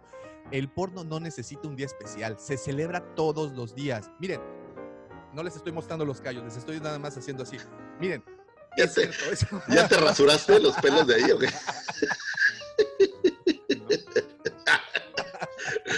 Sí, yo, yo creo la verdad que es como, como el Día de la Madre, hay que festejarlo todos No, los no, días. no, sí, claro, no, no, esto no se necesita un solo día. Dice Marvin Alvarado, después de tomar unas cuantas cervezas, ver porn, luego le ¿qué? Luego le habías a tu ex. Ah, luego le hablas a tu ex. No, eso, No, no, no, no lo va a hacer. eso está Eso es peligroso. peligrosísimo. Eh, el Escuadrón Infernal consiguieron el wave final de la fase 3 de los Jedi y del ataque de los clones de Black Series. Yo conseguí del momento solamente el de Anakin Skywalker Jedi Padawan. Ok. Eh, ahorita, ahorita platicamos de eso.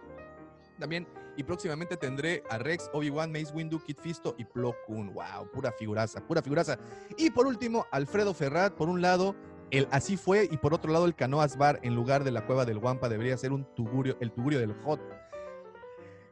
Universalizar los negocios es el problema, mi querido Alfredo, y pues siempre es este- Pero fíjate, son ejemplos de cómo en tu vida puedes hacer que los negocios se alineen. O sea, vas a las canoas, pasas un buen rato, te diviertes, bailas, cantas, echas la botana y después te vas a la así fue para, digamos, darle cerrojazo a la noche, ¿no? Claro, Entonces, doña Carmen te lleva de la mano a la habitación. ¿Qué otro lugar tienes ese maldito servicio?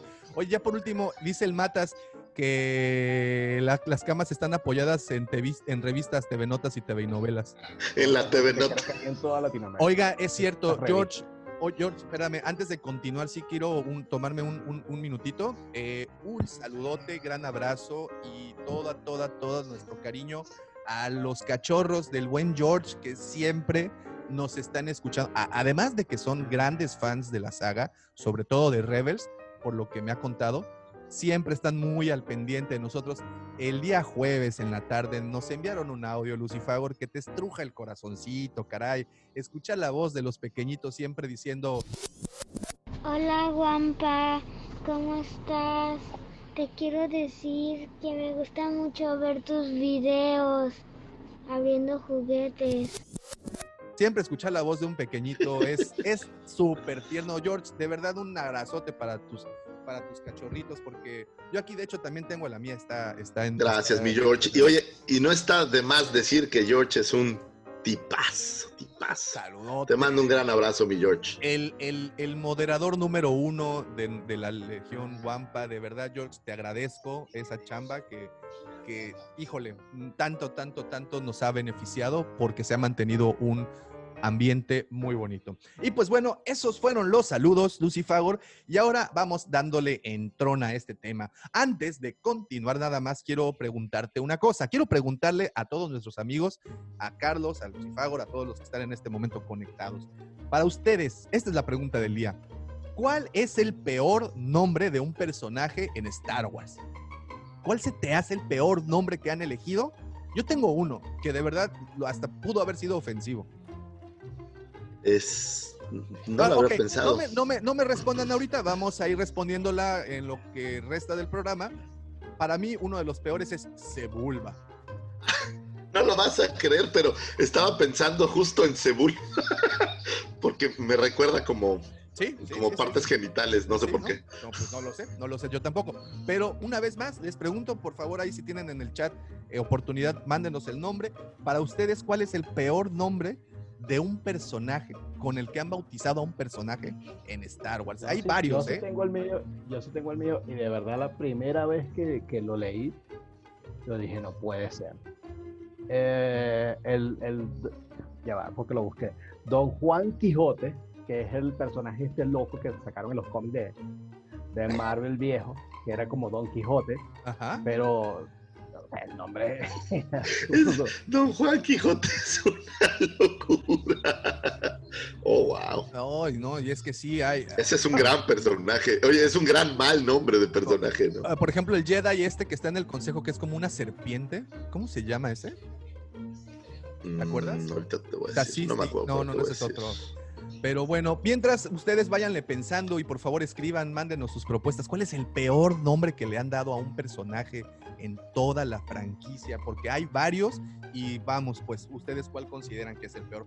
Y bueno, Oppo Rancis se llamaba. Cierto. Rancis, ahí está, ¿qué tal? Oh, no está tan mal, ¿no? Está, pues es un No. nombre alienígena. Yo creo que los peores nombres también son, por ejemplo, este güey, este, el, el hijo de George Lucas, el que fue Jedi, que le, nada más le invirtieron las letras a su nombre. Pero no es, tan- o sea, no es como que sea tan gacho, ¿no? Pues nada más A mí el, el- el de Quijote me gustó mucho, güey, porque de verdad es una referencia como... Como que, what the fuck, ¿no? Porque, porque eh, tal vez, yo, yo tal vez te diría Rose. Ay, Rosa la rasposa, un saludote. The Force is with you, young Skywalker. You are not a Jedi yet.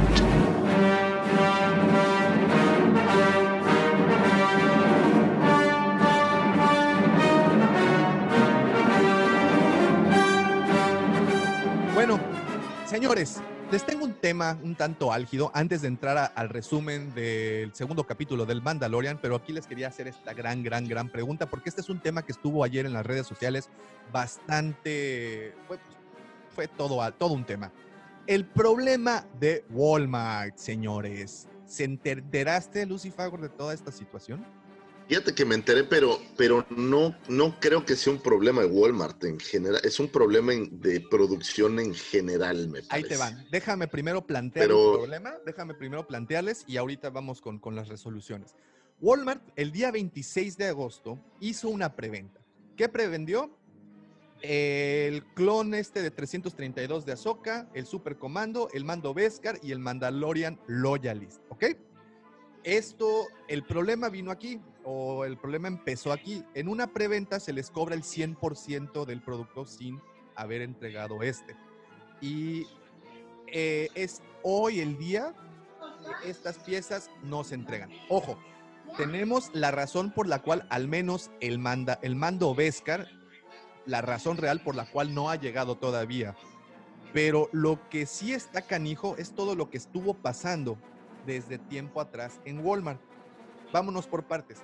Walmart empezó esta preventa no solo con las Black Series, también empezó esta preventa con las Vintage Collection, con la Wave que apareció de K2SO, del Gong Droid, me parece también que venía por ahí un look, este Fox, no, perdón, eh, sí, ¿no? No Fox, ¿no? ¿Cómo se llama? Este Wolfie, perdón. Wolfie. No recuerdo si había uno más en esa Wave. Muchos pidieron la Wave completa.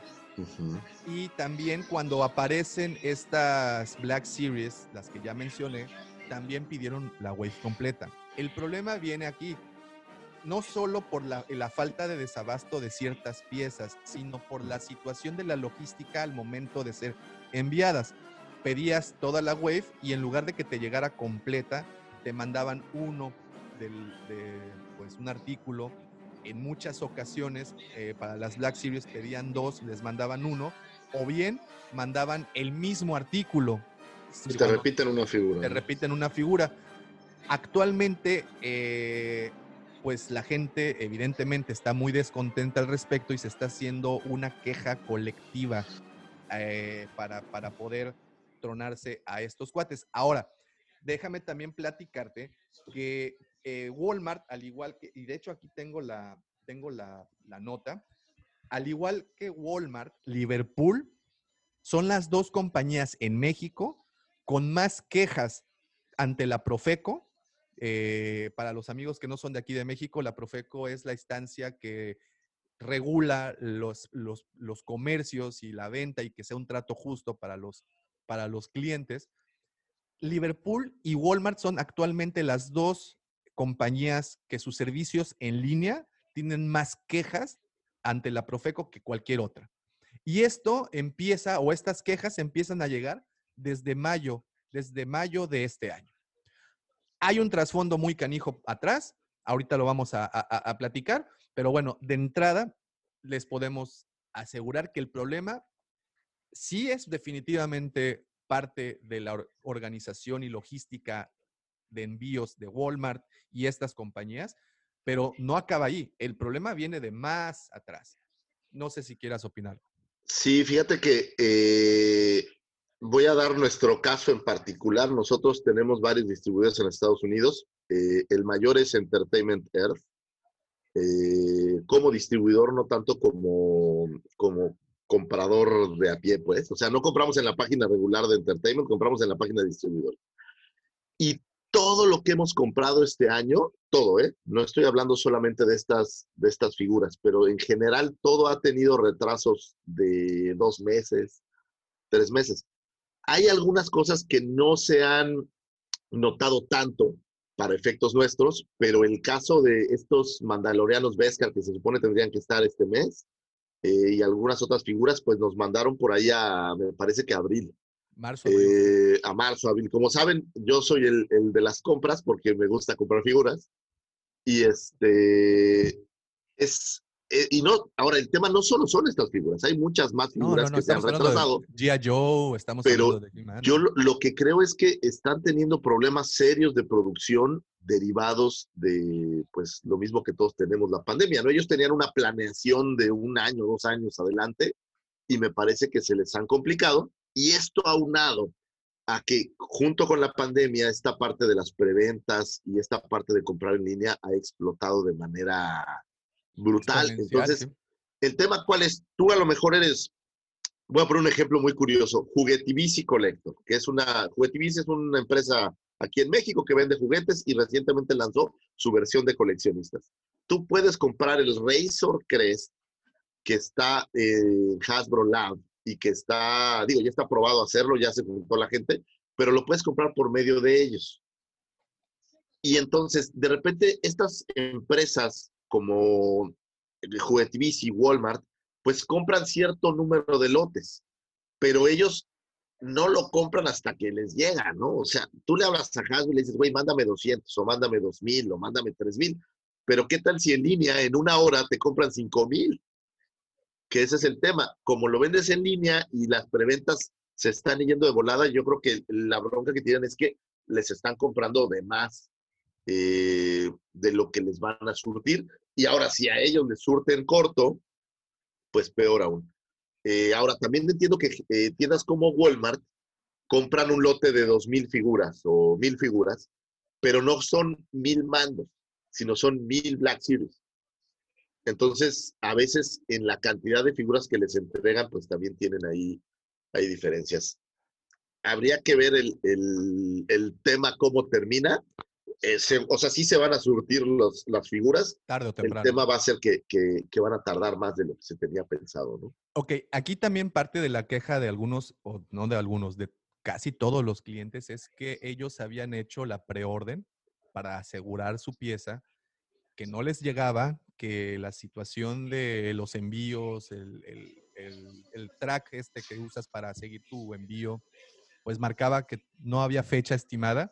Y el, y, la- y el descontento masivo vino cuando estos clientes asistían a las tiendas y en la tienda en físico ya tenían la figura, Entonces decían, "Ah, ¿por qué, por qué no me puedes dar este? Yo ya lo preordené, ¿por qué no me das este? Aquí sí cabe mencionar que el sistema de venta en línea es una cosa y la venta en piso, por decirlo así, es otra muy diferente. El- el- la venta en línea, los productos se distribuyen desde un CEDIS, no se distribuyen del Walmart, del Walmart local. Caso diferente que es cuando haces el súper en línea, por ejemplo, que actualmente muchos de nosotros hemos tenido que hacer el súper en línea por no arriesgarse a, a salir a- a- con la situación esta de la, de la del confinamiento. Y el súper sí te lo mandan de los, de los, este, pues de las centrales, pero no es producto que tengan exhibido.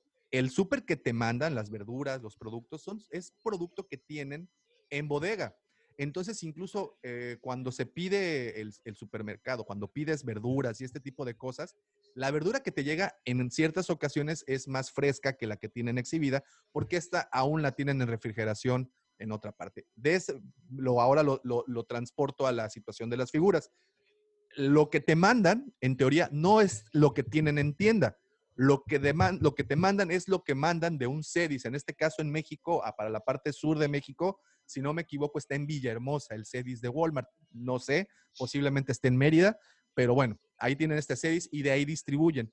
Lo que tienen en piso es un lote diferente a lo que se debe de distribuir en línea. Ese fue parte del descontento, el cual puedo entender porque si estás haciendo una preventa y vas a tu Walmart, a la Walmart de la localidad, pues esperas que ellos den la cara por, por, por lo de la línea.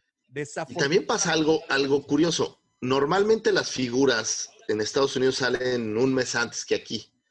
Entonces, yo creo que también tienen estos temas de importación y demás que a veces les lleva un poquito más de tiempo para que esté ya en, en mostrador, en tienda, ¿no? Sí, totalmente. Entonces, Sí, sí, sí, totalmente. Pues- y bueno, es, es un tema complicado y, y de ahí partimos con otro tema también. Eh, como sabemos, este año se lanzó Hasbro Pulse, que es, digamos, el intento de Hasbro por acercarse más a los clientes, teniendo la plataforma de venta en línea y tú puedes accesar directamente a los productos. No sé si tengan envíos internacionales. Hasta donde yo sabía, creo que solo era en los Estados Unidos, pero eh, no lo sé. Eh, ahí sí tú me podrías corregir si Hasbro Pulse manda a otros países. sí, la bronca es que siempre se, se curan en salud un poco.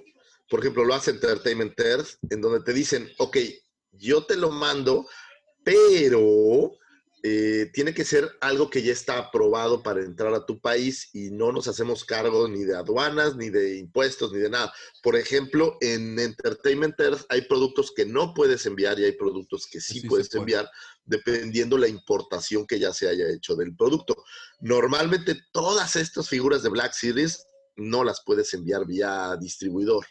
Ok, ok. Eh, pero bueno, pues es no- normalmente lo que la gente hace, pues la compra ya, allá hay eh, pues PO boxes y cosas así donde te los guardan y te los reenvían después. ¿no? Sí, en- en- entonces eh, aquí viene esta pregunta y justamente ayer platicaba con la comandante y se me hizo un, un buen punto el que tocó, en donde Hasbro le dio prioridad a sus preventas, a los pedidos que se habían levantado en la página de Hasbro Pulse, pues evidentemente le dio salida a Por esos supuesto. y posteriormente lo que le quedó se surtió o surtió a las demás tiendas. Entonces, menciono esto por, la, por esta situación. Menciono esto porque, eh, como sabemos, este año las ventas en línea, no solo de figuras en general, se dispararon por lo del confinamiento. Más de nosotros entramos y estuvimos navegando. Entonces, muchos servicios han, y, digo, nos incluimos. La página de la Cueva del Guampa fue donde ha tenido su mayor crecimiento.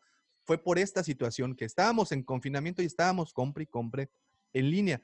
Entonces, al tener una demanda mayor, yo creo que no se esperaron cuando pusieron esta herramienta a la mano, lo que es Hasbro Pulse, y pusieron tan, aparte, pusieron tantas figuras en preventa. Yo creo que no se esperaron la respuesta.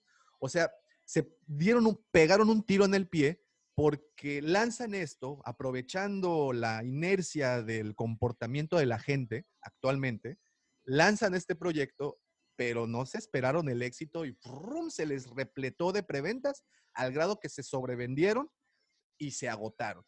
¿Qué Yo creo que va por ahí, porque la preventa se ha vuelto, pues es las compras de hoy, ¿no? O sea, eh, no conozco a nadie que venda juguetes que no haga preventas ahora.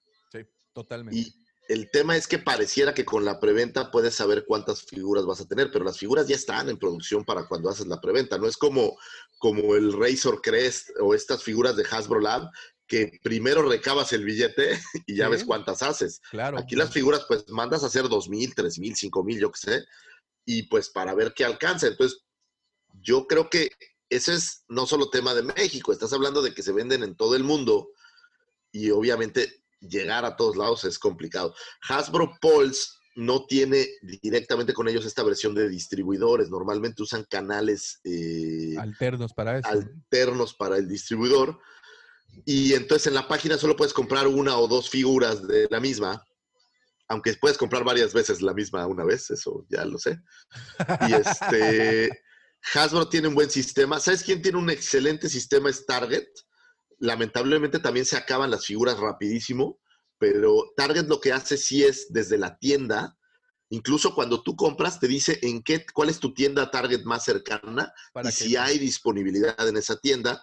Si no hay disponibilidad, puedes buscar en otra tienda aledaña, digamos. Sí, Pero Target lo hace muy bien. ¿eh? Target es, es de las mejores en eh, eso. al menos en mi experiencia, de las mejores. Eh, Entertainment, eh, tienes este problema de, las, de los delays.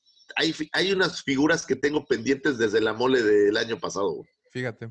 Sí, están sí, allá atoradas. No sé si te acuerdas, son estos pez de Boba Fett de la versión Sí, cómo no. Sí. eh, prototipo que siguen, siguen atorados y, y no los han terminado de producir o todavía no llegan o algo así. Y ahí te están va. comprados y pagados y pues todavía estamos en espera. ¿no? Entonces hablamos de que hubo una preventa exitosísima, se vendió el primer lote de figuras que salió, que ya tenían hechas, y al momento que dicen, güey, no nos va a alcanzar, vamos a mandar a hacer más, obviamente en palabras más técnicas y, y- y con este, y en momentos más adecuados, y mandan a hacer más a China. Estoy tratando de simplificarlo todo, ¿no? El, el proceso.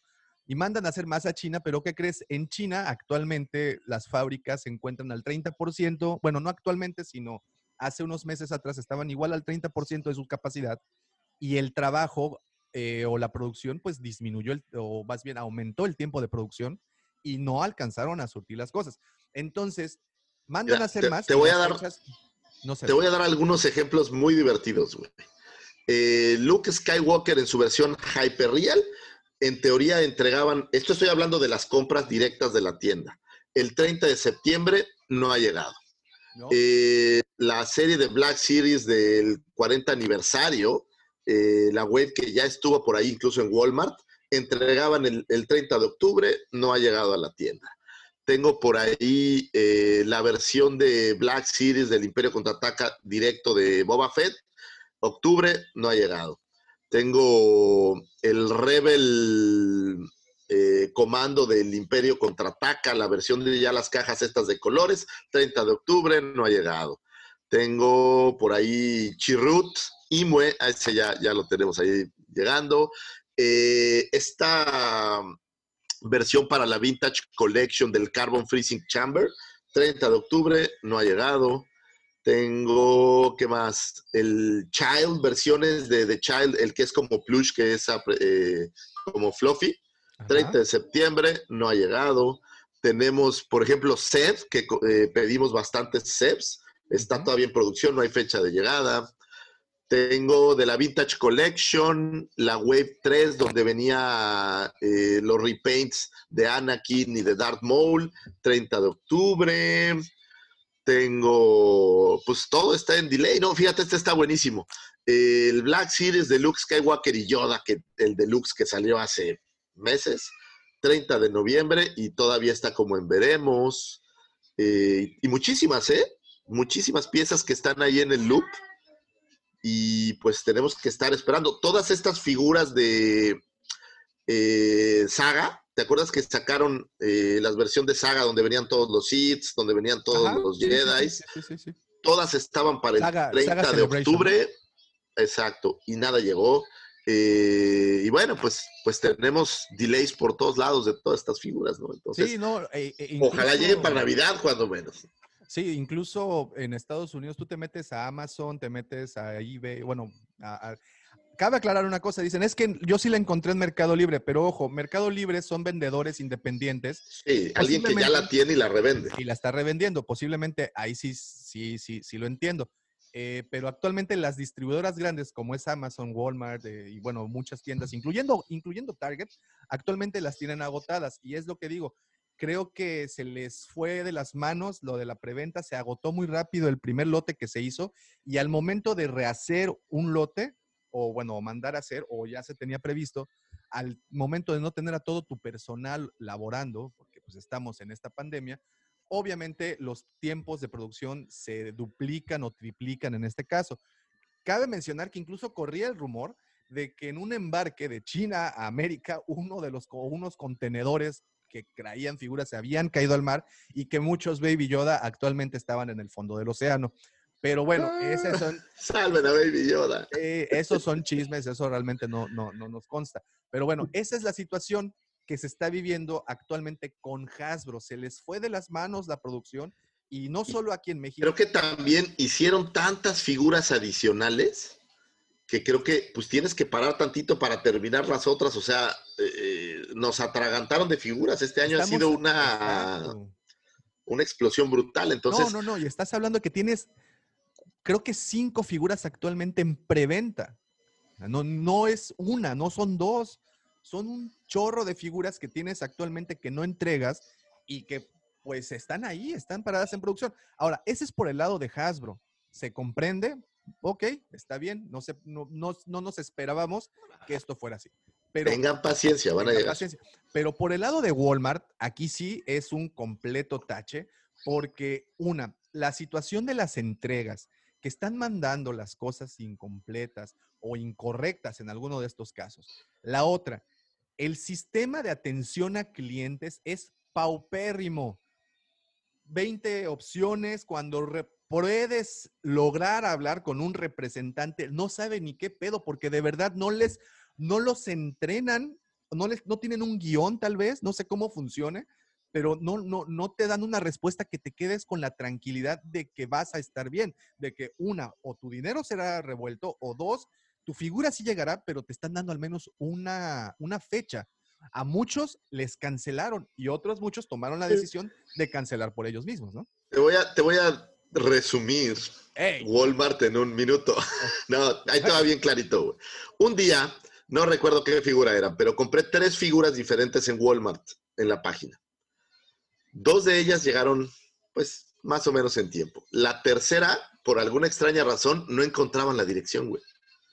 Siendo que sí. es las mismas, la misma casa, con la misma dirección, la misma cuenta, todo idéntico. Y en un caso me la pudieron entregar y en el otro caso cancelaron el pedido porque no pudieron entregarlo. Es, Sí, sí, sí, No sí. tiene Y así sentido. escuché, Es así escuché muchos casos que no daban con la dirección y que prefirieron. De verdad, aquí eh, sé que Walmart trabaja con FedEx, si no me equivoco. Caray, FedEx teniendo la reputación que tiene, o sea, yo sé que se estrellan aviones y Tom Hanks, eh, eh, todo eso, pero FedEx teniendo la, reputa- la reputación que tiene, que, que te diga, no encuentro tu dirección, pero yo, yo ahí es donde veo, donde veo, donde se rompe la teoría, güey. Aquí FedEx es como, güey, aquí llegan paquetes diarios prácticamente. sí.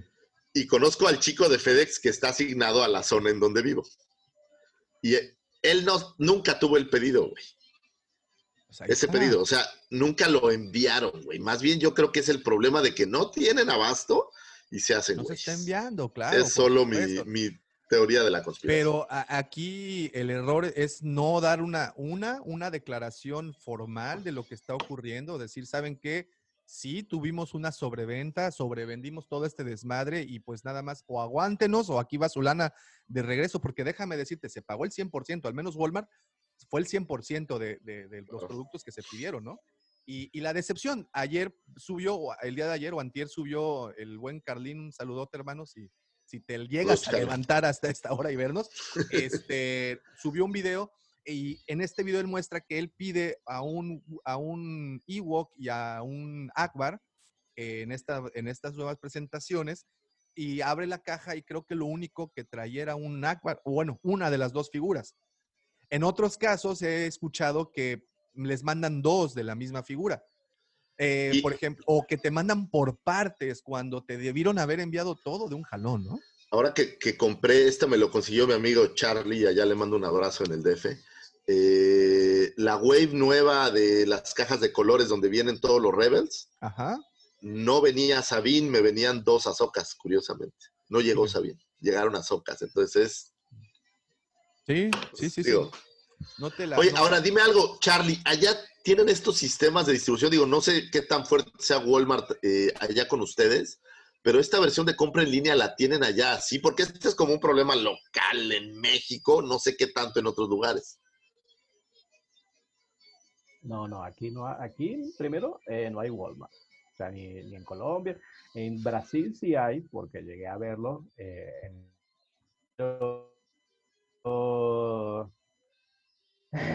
o sea, estoy callado porque básicamente aquí las cuestiones de preventa y, y, y- esa, esos temas que, que- que están hablando no se, no, no se ven tan, tan, tan fuertes como, como si veo que se, ven, que se ven allá en México. Y yo creo que explotó este año, ¿no, Davo? Hago No, sí, mando totalmente. En Estados Unidos y después eh, que lo traen para acá. No, a- aquí explotó, este año explotó y yo creo que no se tenía la infraestructura para trabajarla. O sea, sí que bueno, nosotros... Pero al algo sí puedo, algo sí, algo sí me causa ruido de todo esto que, está- que están, que están comentando, y es que si estuviéramos, digamos, en el principio de la pandemia, si esta conversación estuviera este, situada en mayo, junio, yo te diría, mira, sí, los agarró descuidados y, y digamos, eh, eh, no, no, no previeron todo eso, pero ya con tantos meses eh, que presenten todo ese tipo de problemas me parece algo absurdo. Sí, no, yo, yo creo que eh, una, no, nadie nos esperábamos que esto fuera tan largo. Nadie nos esperábamos que esta, esta, el confinamiento durara tanto. Y creo que de ahí deriva parte del problema. Lo siguiente, que, que bueno, como comentábamos, eh, ya tienes un, un, un, un, ¿cómo se dice? Un elemento del problema. El segundo elemento, eh, además de que no nos esperábamos tanto tiempo de confinamiento, el segundo elemento fue que la reducción en el personal en muchas empresas pues se fue al 30%, si no es que menos, y en algunas tantas, algunas otras cerraron, ¿no? Entonces, estás hablando de que estaban trabajando a, También, un, a un nivel muy bajito. Y tres, el tercer elemento para el estallido de este gran problema fue que efectivamente las ventas en línea este año, en particular los meses de eh, abril, mayo, junio, pues se dispararon. La gente no podía salir de sus casas y pues eh, hasta ese momento sus recursos aún eran, pues aún existían para muchas familias y tenían en qué, en qué gastar. Y pues esa fue una, una razón por la que se fue para arriba. Yo creo que no se conta, en particular con Walmart, no se contaba con la infraestructura, sobre todo en la parte, eh, como dije al principio, de la operación de, de, de, de, este negocio, de las preventas, la venta en línea, el envío, toda ese, todo ese, todo esa, ese mecanismo creo que no lo tenían ajustado, se les salió de las manos y pues ahorita están apagando fuegos pequeños por todas partes. Sé que se viene una, no sería una demanda colectiva, porque primero lo que viene es una queja a la Profeco y ya la Profeco pues ve qué medidas toma al respecto. Sé que son muchas personas las afectadas. Actualmente te das una vuelta, por ejemplo, por Facebook y te das cuenta de tantos, este, pues tantos casos diferentes en diferentes partes, pero que es lo mismo. Figuras no entregadas, figuras o pedidos incompletos, o en este caso, que es el mando Vescar, que fue por lo que pues se hizo más boom de todo, que se mandan entregas hasta el siguiente año porque no hay. No es que las tiendas no lo quieran soltar, es que simplemente no hay. Y mira, y curiosamente llegué al testimonio eh, de un trabajador de Walmart en otra ciudad y dice así, trabajo en un Walmart y puedo decirte que es negocio entre los mismos del departamento de juguetería. Uno de ellos me hizo mención que llegaron Black Series y me dijo que al rato me las enseñaba. Cuando subimos a bodega ya no estaba la caja que llegó con las figuras de Star Wars. En el piso no hay nada exhibido. Otro ejemplo, llegaron 15 cajas de Barbie y ni siquiera se exhibieron. Las mandaron como entrega a domicilio a un cliente que en total pagó cerca de 73 mil pesos. ¿Qué tal eso? Oh, se nos fue Carlos. Lo perdimos Sí. a Charlie. Ahí regresó, Eh, ahí viene Charlie, ahí viene Charlie. ¿Cómo ves eso? O sea, digo, también es otra práctica, ¿no? Eso del... Pero, Ah, bueno, eh, es que han descubierto estos departamentos de juguetería que la demanda de estos juguetes es alta y que lo compras por 400 pesos y luego lo subes a Mercado Libre por 600 y te ganas 200 pesos fáciles. Y bueno, pues la reventa de juguetes es, es ahora un negocio también, pues también grande, ¿no? O sea, la gente ya se dio cuenta de que puedes encontrarlos. ba- Mira, ahí tengo un ejemplo chulísimo, diría yo. Eh, las figuras retro de la primera web aparecieron, las estaba vendiendo la gente como en 400, 500 pesos y de repente sale Amazon por 2.99 cada figura. La gente las compra y te las revende en 500. Claro.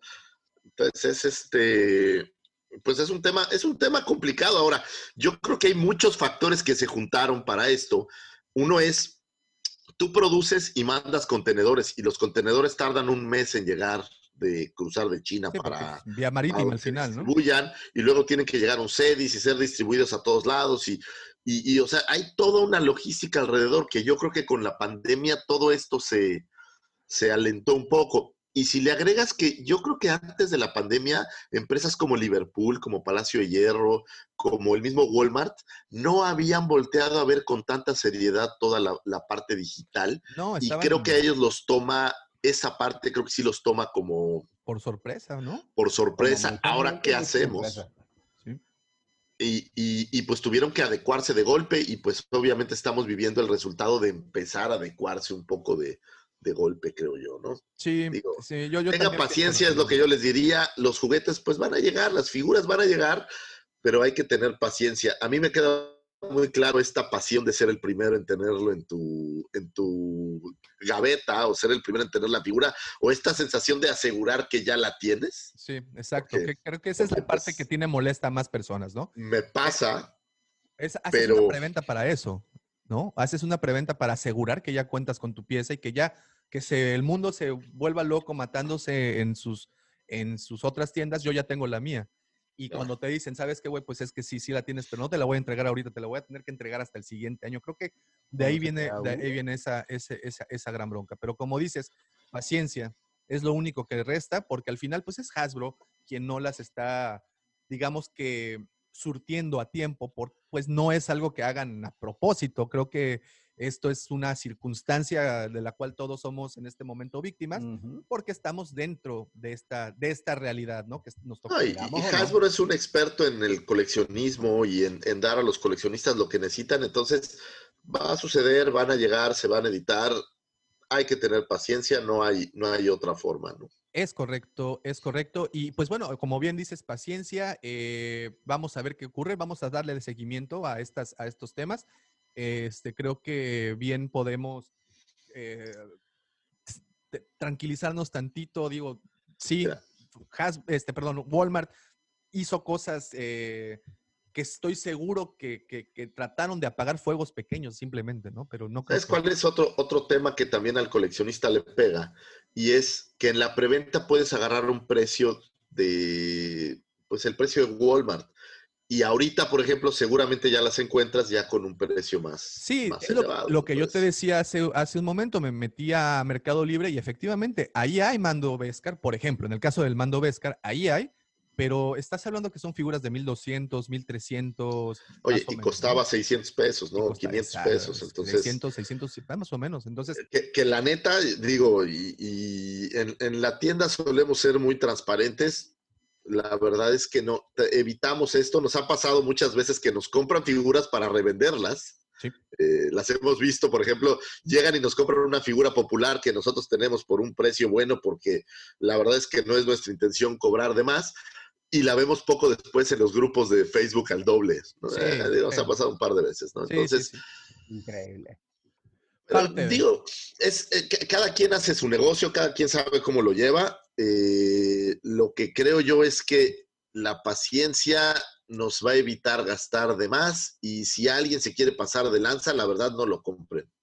Sí, digo, hay Eh, muchas maneras como pueden comparar el precio y hay otros distribuidores, siempre hay otras opciones.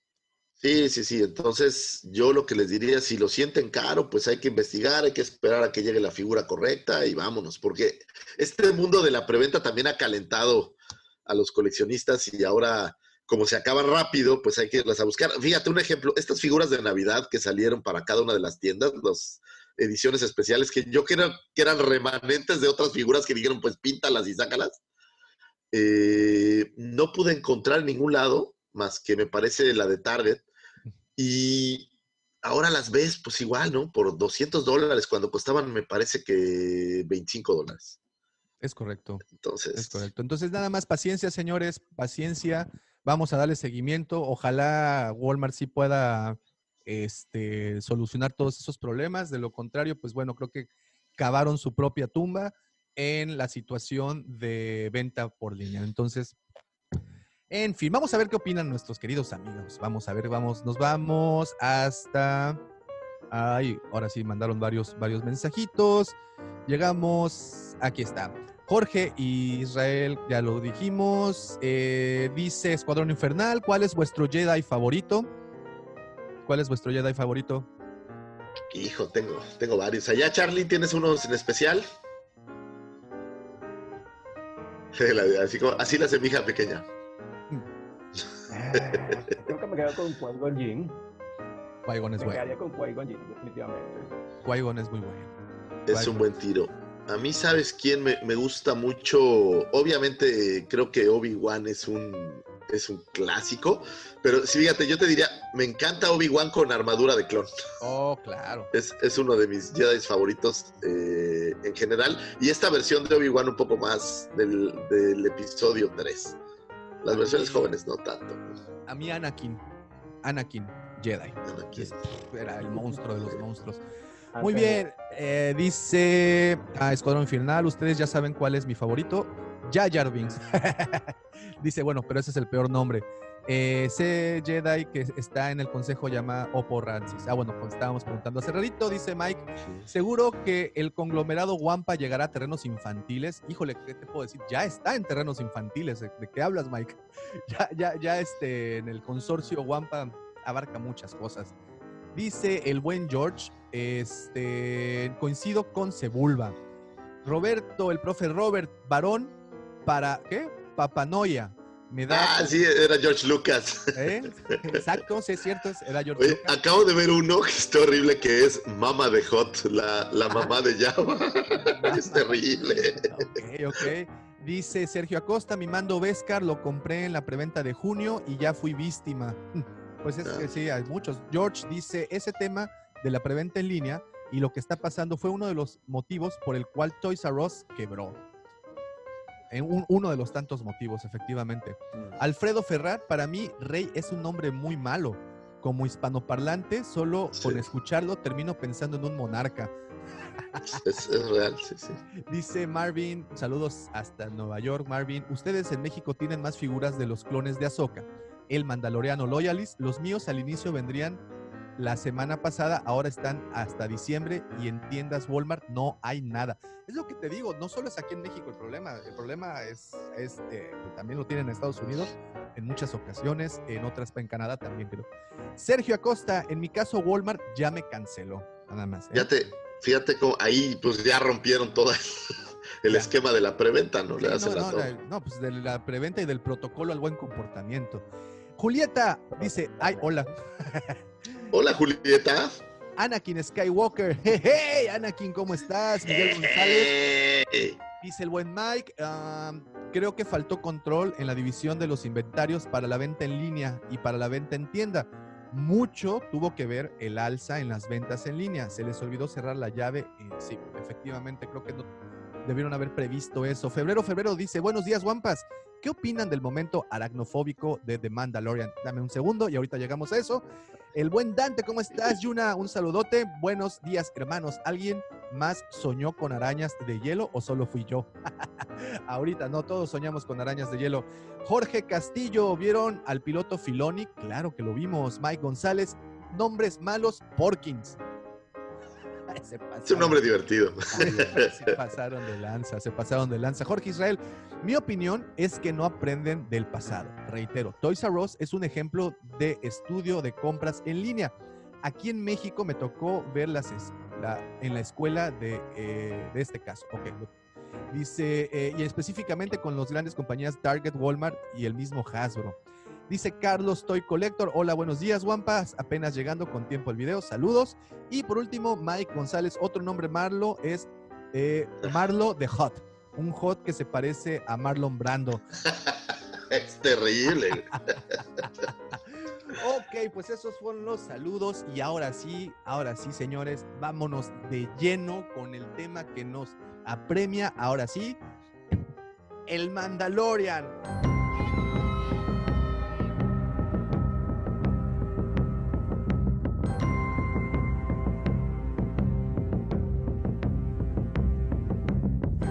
Temporada, episodio 10 Episodio dos. o, o episodio 2, La pasajera o el pasajero, porque pues bueno, The Passenger. Ok, antes de iniciar con todo esto, ¿te gustó? Charlie, ¿te gustó? Sí. Sí, pero lo sentí como un episodio de relleno. Relleno del bueno, pero relleno al fin. A mí la verdad se me hizo súper guango. O sea, relleno al mil por cien. O sea, como que, uta, pues hay que hacer ocho episodios. Pues aviéntate uno ahí de algo que, que pero- sea poco importante. Pero están de acuerdo que todas las historias, o en este caso este tipo de series, necesitan esos episodios. Porque si bien no avanzan claro. en la trama, no avanzan en la historia, te regalan elementos de los personajes, ¿no? En este caso sabemos que al chamaco le gustan los huevos. Pues la idea es construir, creo que, personajes.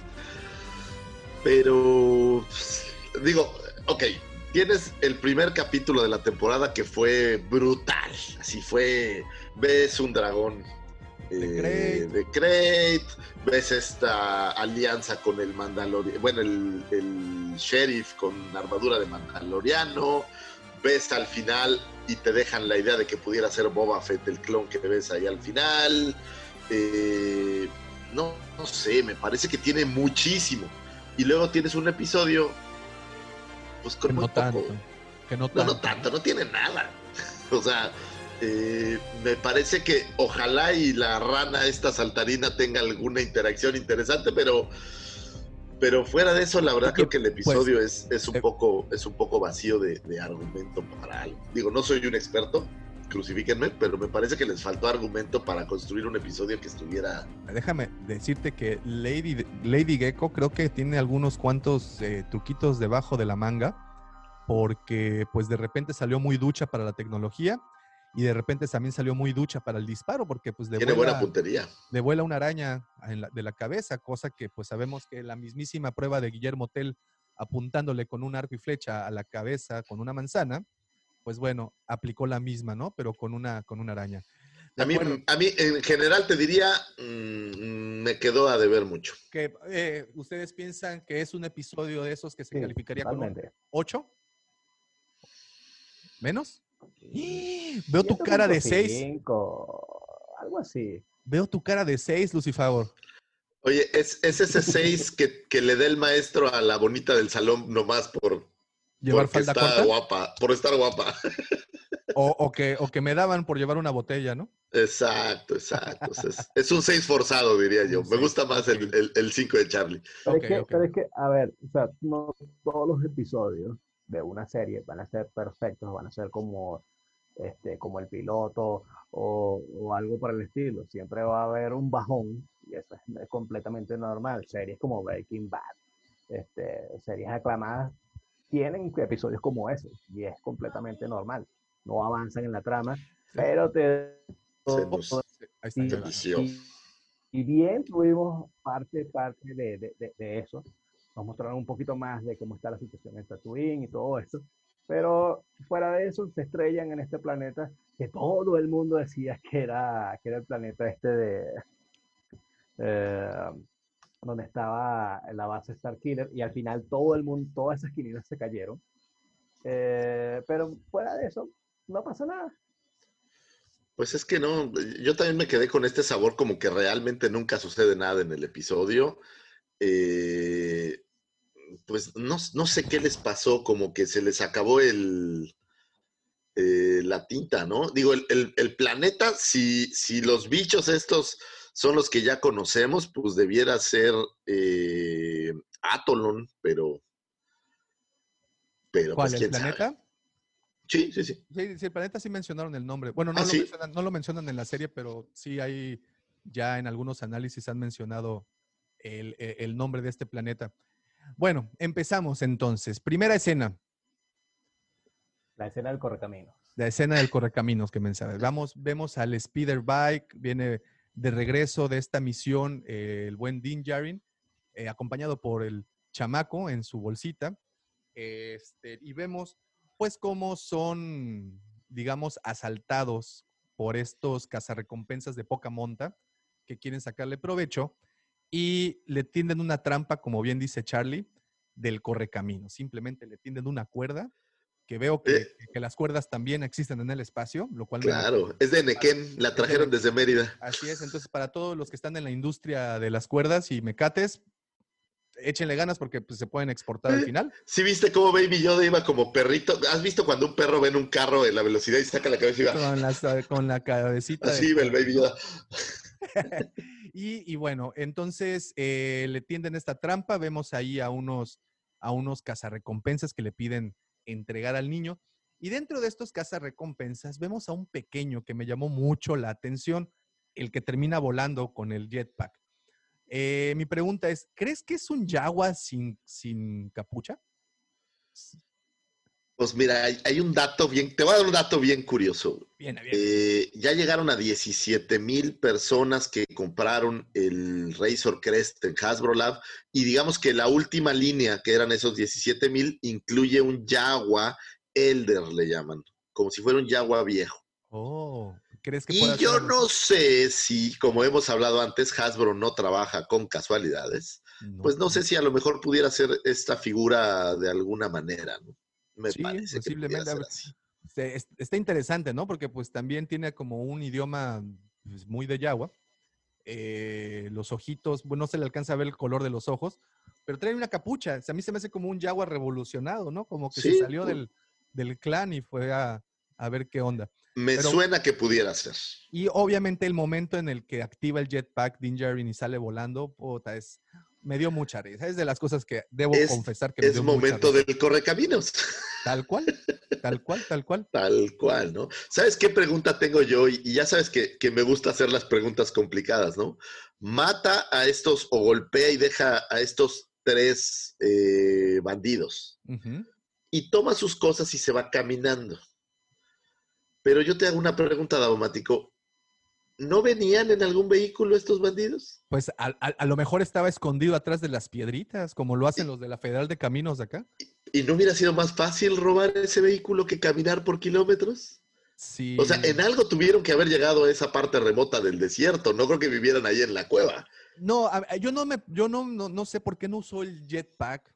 Eh, Esa es la, la segunda pregunta, ¿no? ¿Por qué no usaste el jetpack para llegar hasta allá? Traías era- dos jetpacks, ¿no? Bueno, a lo mejor era mucho el peso, ¿no? De las cosas que traía atrás.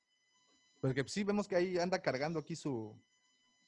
su agüita, Pero, ¿no? pero eh, yo voy a lo mismo. En algo tuvieron que haber llegado estos tres cazarrecompensas. Ah, Debe de haber habido un vehículo ahí cerca. Hubiera sido más fácil echarle una buscada y te lo llevas, ¿no? Pues Ah, pero y, y- y- y llegaron en banda. Pues te vas en bata, pero es mejor que, que ir a pie, digo yo, ¿no? Posiblemente sí, posiblemente no lo encontraron, posiblemente les dieron ride y los dejaron. ¿No? Digo, me parece. A lo mejor tienen una guarida por ahí y ahí metieron el bochito. No lo sé, pero sí, efectivamente, yo también creo que no se les vio ahí el, el- el cómo llegar. Continuamos con, con- con- con la escena, bueno, con la secuencia, y vemos a Dean Jarin cargando todas sus pertenencias. Sabemos que la moto pues, se le destruye. Y de regreso a Mos Eisley, y una nueva vez, de nueva cuenta, estas escenas de la cantina que tanto nos afas- a mí me encantan, sea bueno o malo el episodio, siempre ver a todos los personajes dentro de la cantina es un agasajo. Y de nueva cuenta, ¿viste eh, la referencia al episodio 4? O sea, no, más bien yo vi una a Rogue One. A Rogue One. Ah, bueno, claro, con este personaje Aparece por ahí este personaje Morov. Morov, así es. Morov, que es como este, como tipo Yeti, diríamos. Sí, como el primo lejano, como el primo que refinado del Wampa. Exacto, como el primo flaco del Wampa, que lo ves por ahí cuando en Rogue One, cuando llegan Scarif y hay Ajá. esta, pues, invasión Scarif. Es este personaje peludo, de pelo blanco, que tiene como una metralleta al estilo Schwarzenegger, eh, que dan como giro. ¿Te acuerdas esa que, que Sí, sí, salía sí. en Preda- Depredador? Sí, sí, sí, claro, claro. Eh, y a mí me da la impresión que es el mismo que está ahí echando un trago ahí en la cantina, ¿no? Pues Pero hay algo, hay algo que sí me, sí me parece particular de las escenas que han hecho de la cantina de Mos Eisley en el Mandaloriano. Y es que mientras en la película vemos que la cantina, cuando pasa la escena, está llena, llena, pero llena. Cuando la ha pasado en el Mandaloriano, este, está vacía. O sea, tiene poquita gente, tiene uno que otra criatura. No sé si es que en cuando grabaron, entre comillas, la escena en episodio 4 era quincena y todo el mundo había cobrado y, y por eso estaba lleno. era fin de semana. O, eh, Sí, quién, quién sabe, ¿no? Pero en eso creo que tiene razón, se ve más, más vacío. Sí, Ahora, ¿no es la misma cantina o es la misma cantina? Es la misma cantina, es Mos Eisley. De hecho, ahí está el Pues- bartender, el, el robotín ese que atiende en, el- en el episodio, bueno, en la temporada anterior, ahí, ahí aparece. Y bueno, entra a la cantina y se encuentra a Ripley. Bueno, ya la bautizamos como Ripley. Sí, replay. Se encuentra a. Ripley y un personaje que había aparecido originalmente en La Nueva Esperanza, ¿no? Este bicho como cucaracha desalada, ¿no? Que aparece ahí. No recuerdo. Tiene como el tipo, ¿tú te acuerdas aquella historia de cómo nace el general Grievous? Ándale, Antes ajá. de ser Grievous, Cuando era Koresh. cua- los Koresh tenían una batalla casada con estos bichos que parecían mantis religiosas insectoides. Digo, Ajá. me parece que pudieran intentar eh, emular eso, ¿no? Es correcto, es correcto. Y bueno, ahí empieza con este cuestionamiento, le pregunta a Ripley, oye, pues, a ver, estoy buscando a Mandalorians. Y resulta que él, el bicho este, conoce a alguien que podría ayudarle a, hacer, a tener contacto con los mandalorianos. Y es ahí cuando nos presentan a... Bueno, antes, antes de eso le, le- sacan la carne del dragón de Crate, una Sí, escena bastante interesante, porque aparece también uno de los droides que aparecía en algún momento en episodio 4, que lo llaman Treadwell, que es una derivación de la palabra treadmill, ¿no? De, por, por los, por los rodillitos estos, que es este robot tipo, el de cortocircuito se me figuró, ¿te acuerdas? Sí, sí, sí, sí. A mí se me hizo un pare- muy parecido a ese. Eh, y bueno, y ahí, la neta es que sí se me antojó un poquito la carnita esa. Veía- parecía un picañazo, ¿no? Sí, ¿no? Sí, sí, sí, se veía bastante, bastante buena. Y bueno, y es ahí en donde conocemos a Lady Gecko y es en donde empieza toda la, la aventura. Lady Gecko, por cierto, porta esta mochilita con sus huevitos en salmuera. Que ¿Por qué los meten en salmuera? Se le van a antojar a quien sea, ese es el Pues, problema. Sí, pues sí, la prueba fehaciente fue que el, chamaco pues le entró duro y bonito. Que la neta es de que sí me sentía mal por la mamá, ¿eh? Porque veías cómo los cuidaba con todo ahínco y de repente el chamaco ya se lo comía como si nada. Yo me llevé las manos a la cabeza. No, Sí, no, pues es que, y, a- y aparte dice que es su legado, que es su descendencia y el pinche Baby Yoda, este, tragándoselos, pero que daba gusto, ¿no? Pero también, digo, ¿qué tanto los cuidaba que andaban nadando en una fosa en medio? de- Bueno, ahorita que llegues ahí. Ok, ok. Continuamos con la escena en donde ya estos están, salen de, de, de, de- de Tatooine, obviamente con la condición de no volar a la velocidad de la luz, tenían que ir a subluz por la situación de que los Eh, huevos... Que eso me gustó porque creo es como un concepto que no vemos tanto, esta idea de, de- de no volar a velocidad de la luz. Me parece un concepto, o no recuerdo haberlo visto mencionado en algún otro lado, y creo que eso es, Sí. es curioso. Es curioso, es muy curioso. Eh, y A obviamente, mí, pues al- a mí me llamó la atención fue cuando dijo que, cuando el mando dijo que, que él no era así tal cual, o por lo menos lo escuché, pues, porque no solamente lo oí la traducción, que no era servicio de taxi, así lo dijo. Sí. O sea, los taxis existen en el universo de Star Wars como los taxis que conocemos nosotros. Ahora, oye, ahora en el canon tenemos taxis. ¿eh? Taxis. Tienes razón, sí, es, es un dato curioso. operados por guerreros, eh, guerreros legendarios. Bueno, nos suben a- al Razor Crest, empieza esta trayectoria y en algún momento que les cae tránsito porque él traía un faro fundido y que llegan dos de tránsito en sus X-Wing a escoltar a este señor, que es una escena que habíamos visto en los, en los, en Los los, adela- cortos. en los cortos, ¿no? Y que sí habíamos barajeado la posibilidad de que lo estaban escoltando, que no precisamente estaban combatiendo. En algún punto también dijimos, bueno, se encuentran los tres combatiendo a un enemigo en común, pero pues realmente ya vimos que lo estaban escoltando. Un guiñazo fue de nueva cuenta ver a Dave Filoni. No recuerdo el nombre de su personaje, seguramente ahorita nos, van a, nos van a decir el nombre Era del personaje Wolf algo. y, y verlo pues otra vez, ¿no? Y, y además tienen, tienen esta como que dejo de humor, ¿no crees? O sea, o sea, esa parte de que eh, pues, podemos esperar, a ver, A mí manda el esa escena mensajito. se me hizo muy parecida a estas escenas alargadas que hacen en Padres de Familia, Ándale, de Ah. estiran estiran un chiste. un chiste. No sé, y- se me hizo un poquito larga. entonces tenemos... Se me es- hizo tan chafa, la verdad. o sea, tienes patrullando a unos ex-wings, eh, pidiendo tus datos. eh, digo, están pidiéndole la, la bitácora y estas cosas me parece que son eh, algo innecesarias. Justo como, como dices, Charlie, creo que alargaron el tiempo para que algo sucediera, ¿no? O sea, me pareció un poco forzado eso. Sí, es correcto. Sí, sí estuvo. Digo, incluso la parte del humor, creo que. Ay, espérate, no, no- no tengo cámara. Un segundito. Perdimos por un segundo Davomático. Ya, pero ya estoy, yo estoy acá, yo ando por acá. Este, tuvimos, que- no sé, no sé qué, qué pienses, pero tuvimos estos como momentos de humor forzado, ¿crees? ¿Sabes qué? Son, se me figuró tanto, y pues ese es problema personal, a el arranque de eh, Last Jedi que, que me costó trabajo. O sea, se me figuró esta escena de como broma Ándale, sí, un poco tonta. como muy una, una broma de Poe, ¿no? Algo que haría Poe Dameron.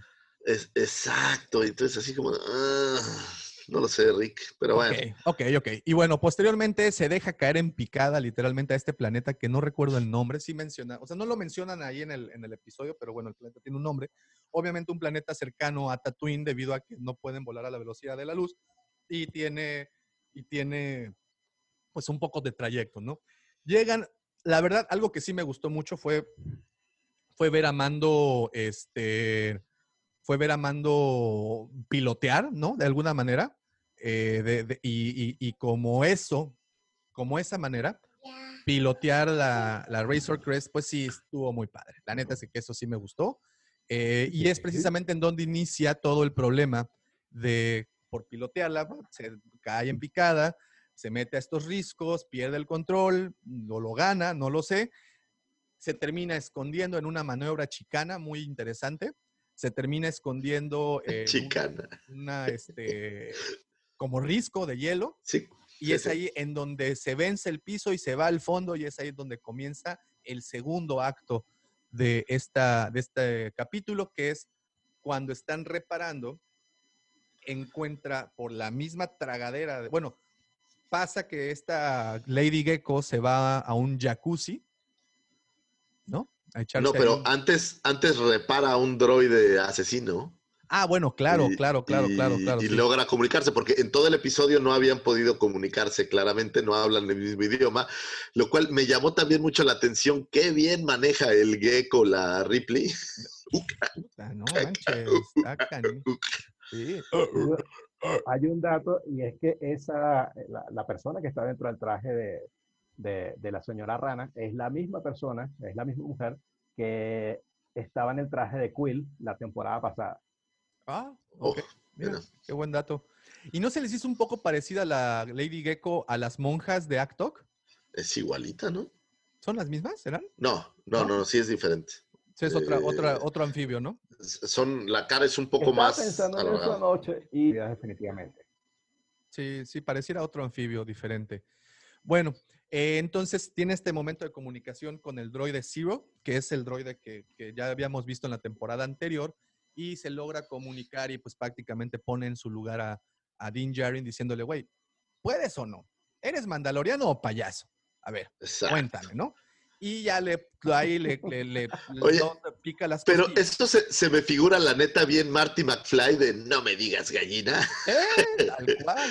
Sí, o sí, sea, sí. cada Eh, quien que te, el que sea que te charolee el código de los mandalorianos, ya te ¿Ya? ¿Ya? ¿Ya? ¿Ya? ¿Qué? ¿Tienes palabra? ¿Tienes valor o te vale? Ese es un dicho. Lo mejor, lo mejor de eso es que enfocan el- al mandaloriano y lo que ves es la, la- la cara, el casco, y, o sea, no sabes exactamente qué expresión está teniendo en ese momento, pero sirve porque ves el, el casco nada más y tú dices, ah, o sea, se Yo no, yo no sé, y este solo es a lo mejor una locura mía, pero yo sí tengo la sensación como que puedes en algún momento percibir la cara que pondría el mandaloriano. No sé. Es de, esos, de, de esas expresiones que sabes que está haciendo detrás del, de la máscara. Exacto, digo, creo que en eso está muy bien hecha la serie, porque pues obviamente no ves la expresión, pero con el movimiento de cabeza o, o a veces puedes corporal. sentirlo. Entonces, es- eso creo que está muy bien hecho. Algo, y de regreso tantito a la parte de los X-Wing, eh, algo que te digo, el humor sí se me hace un tanto forzado, en este capítulo al menos sí pareció eso, no tan casual como lo han hecho en otras ocasiones. Cuando Dean Djarin les está diciendo, "Ah, eh, no, ya te lo mandé. O sea, como que ese tipo es un es. carajo, tiene cojones, no, no, no, no es, ¿sabes? Pero bueno, ok. Caen a este lugar, la Lady. Gecko encuentra un jacuzzi en medio de- del glaciar, ¿no? Qué interesante. un No, jacuzzi y lo mejor de todo es que mete los huevos a un jacuzzi. ¿Qué pasa cuando metes huevos a un lugar con agua hirviendo? They pues- boil. Pues tienen huevos duros, yo no sé qué esperaban hacer esto. Y pues ahí ves que de nueva cuenta otro momento paternal entre Dean Djarin y, y, Yod- y Yodita, cuando lo reprende en un par de ocasiones y le dice, no, no, eso no se come. Órale, chamaco, y le da sus madrazos. Este, y es por esa razón y por el apetito voraz del el chamaco que descubre estos capullos, muy al estilo de los facehuggers de Alien. Por un, por un segundo, te voy a decir la neta, ¿eh? Por un segundo tuve escalofríos y dije, si ponen facehuggers, mi Estamos- lealtad absoluta se duplicaría. Estamos uniendo universos, ¿no? Pues Uf. podido ser. A mí me podido ser. gustó, a mí me gustó esta escena y no sé, y no sé si les pasó como a mí, pero entre las expresiones que puso el, el, el- el títere de Baby Yoda y la música que pusieron en ese momento se me hizo muy película de los 80, tipo Gremlin, Sí, tipo sí, sí. Goonies. sí, sí, sí, sí, sí. Sí, me, Sí. me gustó esa parte, la verdad, es, es- y, y sí me emocioné por un segundo, porque el capullo era similar y, y cómo lo abre y todo el Baby Yoda me pareció que, que pudiera ser, ¿no? Después ya. un facehugger, ¿no? Pero bueno, de nueva cuenta, como dices, Carlos, un momento magistral de la música del- de, Goranson, de Ludwig Goranson, que, que, que vuelve a, a ambientar esa escena que bien mencionas, le, le mete incluso como música infantil para, para, para, ¿cómo se dice? Pues tener una atmósfera muy, muy al estilo de Baby Yoda. Entonces, eh, este, pero bueno, es gracias a este apetito voraz que destapa los capullitos en donde empiezan a surgir eh, las arañas, estas creep, creep- no recuerdo Se llaman Krikna. Krishna. Y yo en este momento me detuve a reflexionar algo. No puedo creer que algo tan asqueroso lo volviera tan tierno. Porque en el momento que se está echando su- sus huevitos estos de, de araña, pues este, todo el... Pero no es un huevito, se come una araña pequeña. Ah, bueno, sí, es cierto. Y, pero tiene todo este como, como saco eh, de, de líquido, ¿cómo se llama? Bueno, todo viscoso. Baba viscosa. Y se lo come y empieza a estirarlo. Y es un momento realmente medio asqueroso, pero pues es Baby Yoda y se vuelve tierno, ¿no? Siempre es tierno Baby Yoda. Tierno. Y bueno, y vemos el surgir de estas arañas. Y con estas arañas, señores, cabe mencionar que ahora sí podemos unificar a las tres sagas de mi gusto. Harry Potter, El Señor de los Anillos y Star Wars tienen arañas que persiguen gente. Es correcto. Aracnofobia, aracnofobia se vuelve el nombre del juego. Sí, sí, sí. Y, y- y perdón, yo aquí sé que voy a estar como eh, muchos van a criticar esto, pero se me hizo un momento bastante cliché. Las arañas, el perseguirlos por los túneles. Bastante. Es como ver el chavo en su episodio 122, güey. Es un mega cliché, güey. es un rolling gag, ¿no? Entonces, este, tener otra vez arañas persiguiendo a nuestros héroes, que sabemos qué es lo que va a pasar al final, o sea, sabemos que se van a salvar y, y, y la manera como resuelven las cosas, creo que eso es la parte que se me hizo cliché.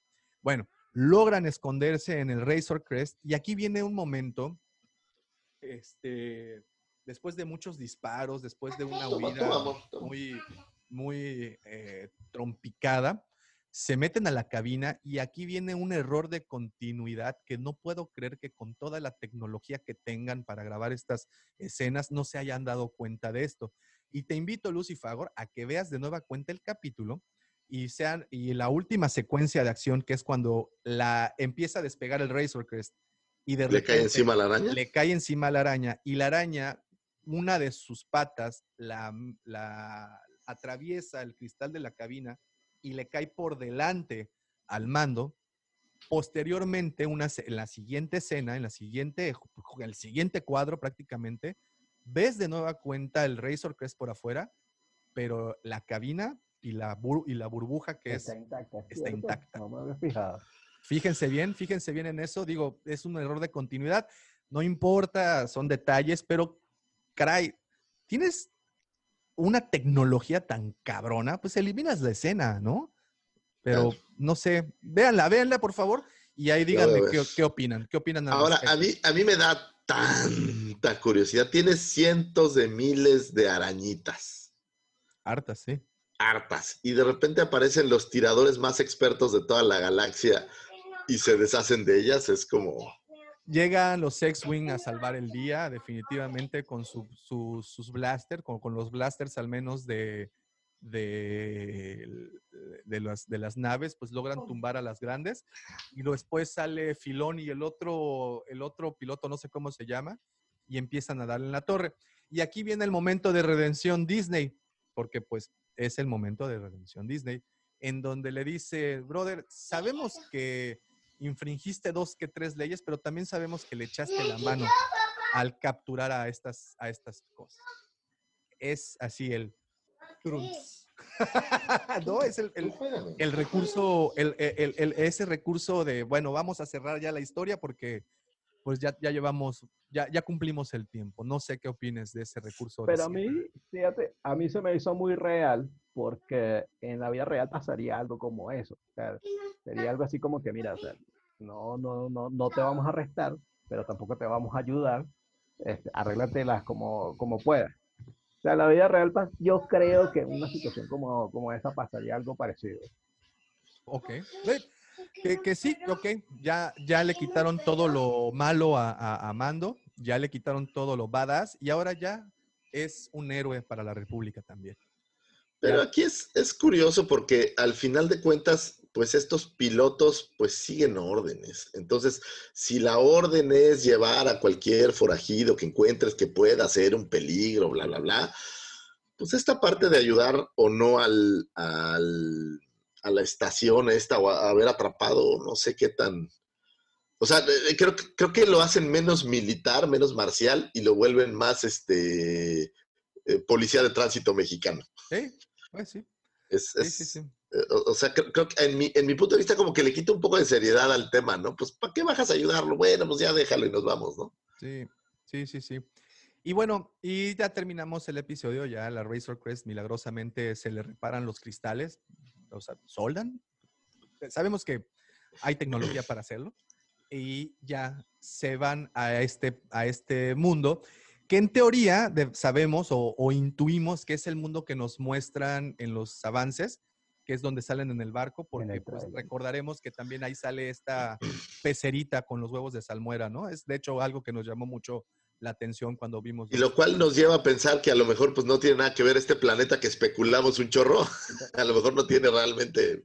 Sí, a lo mejor que no ver, es, no es Moncala, a lo mejor es otro, otro, otro lugar, ¿no? Así es. Y, y bueno, y termina el episodio. Así como este planeta de hielo no era Ilum como, como habíamos Mucha gente había dicho. Sí, exactamente. Ni tampoco Hot, ni bueno, ni tantos otros que habíamos especulado.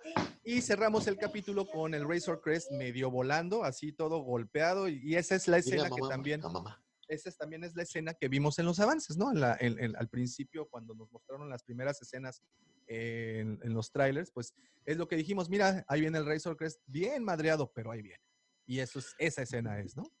Sí, y no sé si puedes salir al espacio en una nave así de madreada, digo. me- Pues, me digo, la, la justificación que dieron es que se encerraron en la cabina Y Eh, y la presurizaron ahí y lo demás que valiera madres. Y pues una vez más, el cristalito lo repararon con boligoma y, y- y listo.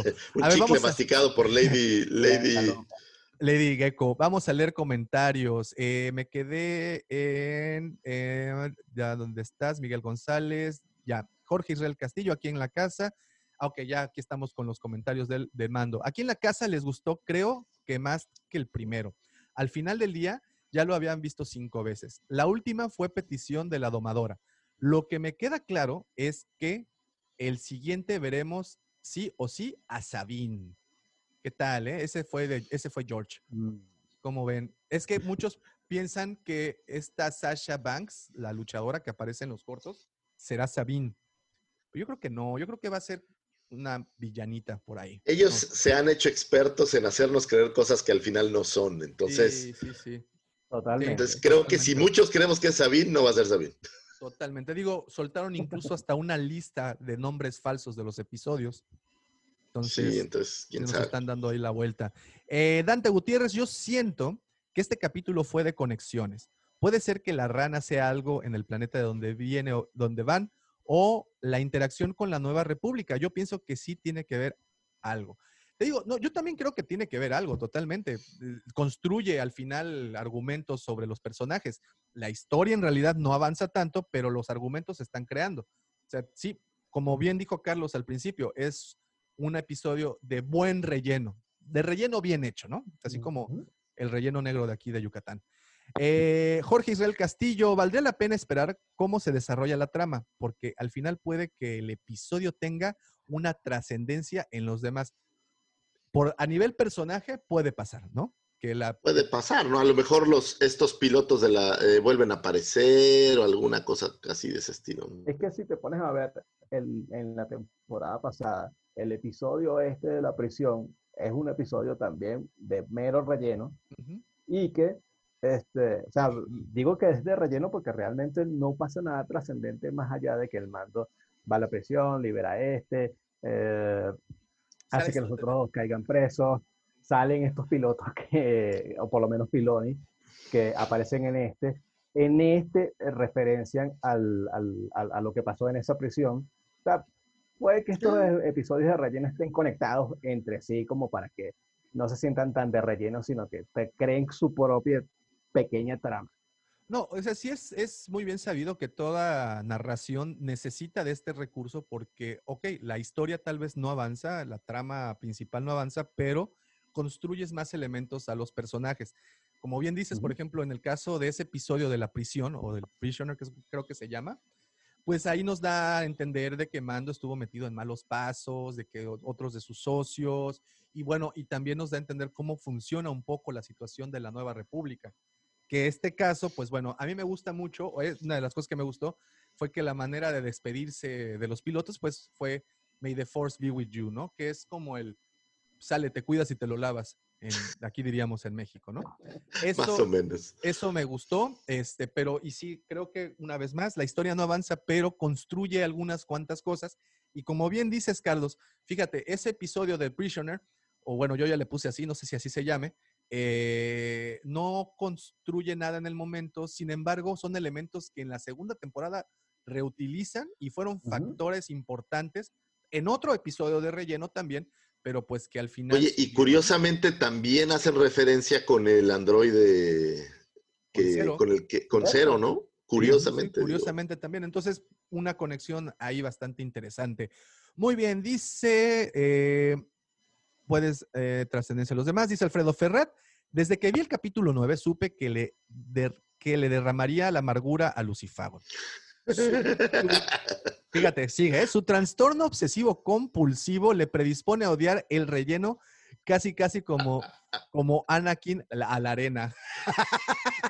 Aquí hay alguien que ha hecho un análisis real de, de- de los traumas que yo poseo. Vientos, Alfredo, gracias. Dice Héctor, saludos, Master. ¿Cómo estás, Héctor? Un saludote y un gran abrazo. Marvin Alvarado, lo vemos como un episodio flojo, pero ya complementaron la historia del episodio de la cárcel espacial. Muestran un lazo más fuerte con Baby Yoda y Mando y la base de la historia nueva eh, de buscar a otros mandos. Sí, construimos sobre la historia, nos dan, le dan más profundidad a los personajes, lo cual creo que sí se les agradece. Miguel González, este segundo capítulo sembró cosas que verán después. Señora Frog será alguien que ayudará a Mando. Mando peleará junto a los X-Wing y todo eso. Héctor Pues, Bishop. oye, lo va a ayudar si no se le acaban los huevos antes. No, no, no. En, en la, en el tráiler, acuérdate que sí se, apare- o sea, se nota que hay- por lo menos hay unos cuantos. en el- Hay dos o tres Le huevitos. quedan al ratito, vas a ver a Baby Yoda cargando su bote. Sí, huevitos de salmuera. Eh, dice el primero, dice Héctor, en el primero, uno de los primeros capítulos usó taxi, pero no recuerdo cómo los llama, rechazó al droide. Ah, claro, en la primera escena, ¿no? Cuando sale este, ya- este, este Garindian tocando su flautita y que llega un taxi por ellos. Eh, dice el George, el que dirigió el episodio fue el mismo que hizo la película de Ant-Man, la hormiga Sí, de. Argentina, se me figura a una Claro, ahí está la... Oye, fíjate, George, qué buena onda. Sí es cierto, el, el director, pues es el director de, de Ant-Man. Muy chistoso que la referencia en, el, en la cantidad de Moss Eisley, pues haya habido una, una hormiga, ¿no? Digo, puede que sí. Ay, eh, ese estuvo bastante bueno. Vientos, buen, buen, buen ahí. Dice, también por eso el humor que manejan en el episodio similar, que es un humor definitivamente parecidísimo Sí, al sí. de Ant-Man. Dice Miguel González, el episodio 2, en la persecución de Obi-Wan y Anakin por Coruscant, entre tanto vehículo, seguro había un taxi. Pues había un chingo. Dice, No, no, pero lo que dicen, a lo mejor había uno que decía taxi, ah, seguro. que tenía Dice- que arriba del taxi. Ajá, Puede y- ser. y luego, sí, me, me impresionaría que la palabra taxi exista en otra galaxia, pero bueno. Ok, de, ah, continúo, dice ah, Jorge Israel Castillo. En esa parte de las arañas faltó que pusieran al Bendu para tener una conexión directa con Rebels. Está bueno. Bueno, es que esas arañas sí han salido, ¿no? Salieron en Rebels, creo. no Yo salen en Rebels, sí. pensé- Sí, sí salieron Al ahí, ¿no? principio pensé que eran las arañas que aparecían en Jedi Fallen Order, pero después vi que eran la- la- las arañas que aparecen en el episodio de Rebels de, del Bendu. Sí, la que tienen así como muchos ojitos, ¿no? Por la parte de arriba. Dice Luis Sánchez, hola guampas. Dice Luis Sánchez también de Mandalorian. No, espérense hasta el 17. Spoiler al- alert. Uy, híjole, Luis, lo siento mucho. No, pues. Y hasta el mensaje llegó tarde, mi Luis. Sí. Héctor Bishop, Dean traía el cristal de Refa. pues seguramente él lo traía. Miguel González, el sonido que hacen los X-Wing cuando abren las alas me encanta. Oh, sí. Ese sonido de los me ca- está increíble, ¿no? Eh, dice Sassi. Hola, Sassi, ¿cómo estás? Buenos días. Hola, buen día. A mí se me gustó el capítulo. Quizá porque no conozco a fondo a Star Wars. Además, que me gustó mucho que The Child, The Child, eh, ¿dónde me quedé? The Child. Y un nombre que no me gusta en Star Wars es Varón Papanoia. y Sebulba también. Pero es que no haya Saludos. dicho que, no- que no- que el capítulo sea malo o que no haya gustado, sino que simplemente uno Sí, como bien dices, como bien dices, es un, es un, de la segunda temporada. es un buen relleno, ¿no? Es un buen relleno, es algo que se necesitaba para, para poder seguir construyendo en, en escena. Eh, dice Beto Bernal, yo creo que el episodio de relleno, como algunos consideran, a final le van a dar un soporte y conexiones. Totalmente de acuerdo. O sea, sí, Sí, es, sí. sí lo consideramos así, pero también... eh, o sea, sí va a haber algo que, que tenga que ver. Sin embargo, eh, no hay tanto en este episodio como carnita, vamos. O sea, la carnita la vas a ver hasta que veas otra cosa. Así es. Y lo conecten y bueno, hagan todas estas cosas que son expertos. Y a Jorge Israel Castillo, pilotos, te cuidas y te lo lavas. Te la guardo, te, te- te guardo el agua para que te la tomes después. Te vas por la sombrita. Te vas por la sombrisa, ahí te me cuidas. ok. Y eh, Diego Argüelles, siempre se agradece ver elementos de nostalgia, nuevas criaturas y nuevos planetas, como dicen, de relleno, pero del bueno. Te digo, sí, es, es, es que no es malo, es, es un buen, es un, ok, es información importante, información que nos va a servir, e información, información que cura, diría Lolita Yala. Eh, eh, dice Pedro García, buenos días, gente, ya tenía un ratote sin escucharlos. Saludos desde Tultepec, un saludote y un gran Saludos, abrazo. Pedro.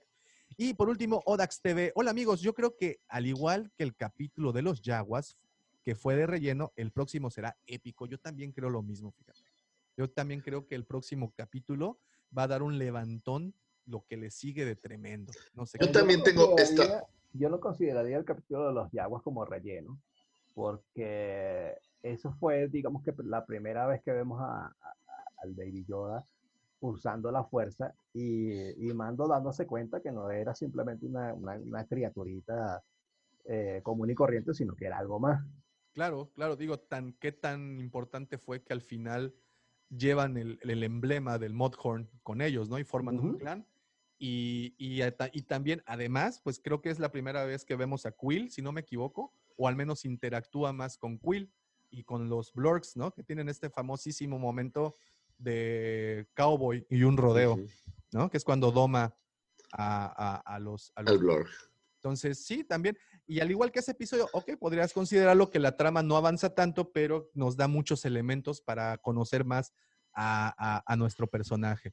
Entonces, eh, al final, no creo que haya sido un mal episodio, no creo tampoco que la trama o la historia haya avanzado mucho, pero no Pero a ti te gusta Ryan Johnson, güey. Por Entonces, eso, ya te dije que es que tu- si no, tu no criterio siempre es sesgado. Sí, pues, es que es el yo- momento donde uno habla mal de episodio 8. Este es el momento, ¿no? Y yo defiendo, ya sabes, siempre existe en este podcast estos momentos.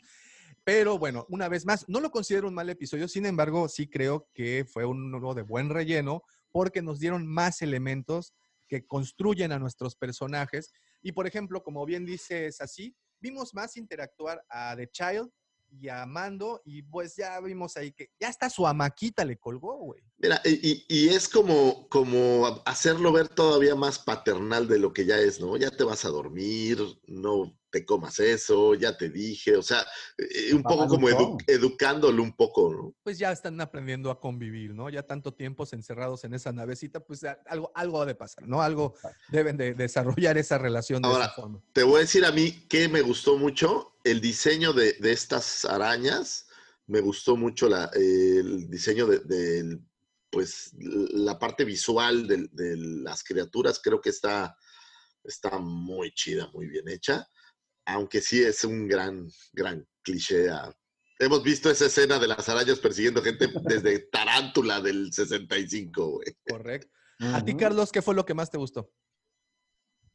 Eh, creo que fue la, la, la, la interacción entre Mando y, y Baby Yoda. O sea, profundizar más aún esa relación. Ver que, que ya este, Mando está considerando a Baby Yoda no como una criaturita, sino como que eh, su familia, o sea, por decirlo, al- aunque suene exagerado. Es su Sí, sí. chavo, es su, es su hijo, es, es el papá soltero más codiciado de la galaxia.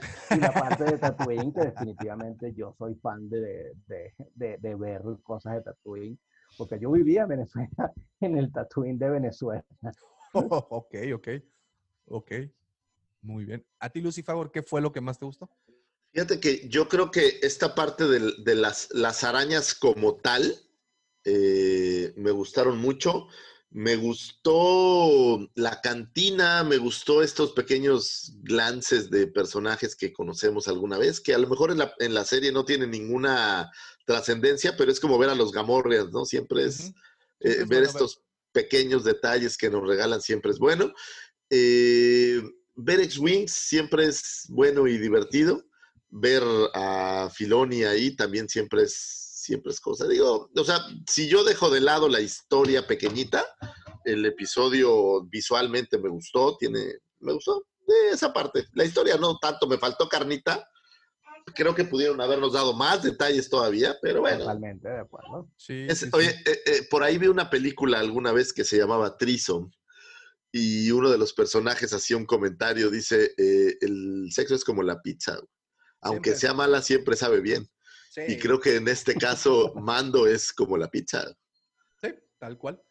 A mí, eh, nadie me lo preguntó, pero si me lo preguntaran, mi Yo- momento yo- favorito- pausa, pausa. Davomático, ¿a Sí, ti sí, te sí. gustó? Gracias por preguntar, ¿Qué te Lucifer. gustó más? Fíjate que sí, lo que más me gustó fue cómo, condu- cómo eh, Dean Jarin piloteó cuando lo perseguían los X-Wing.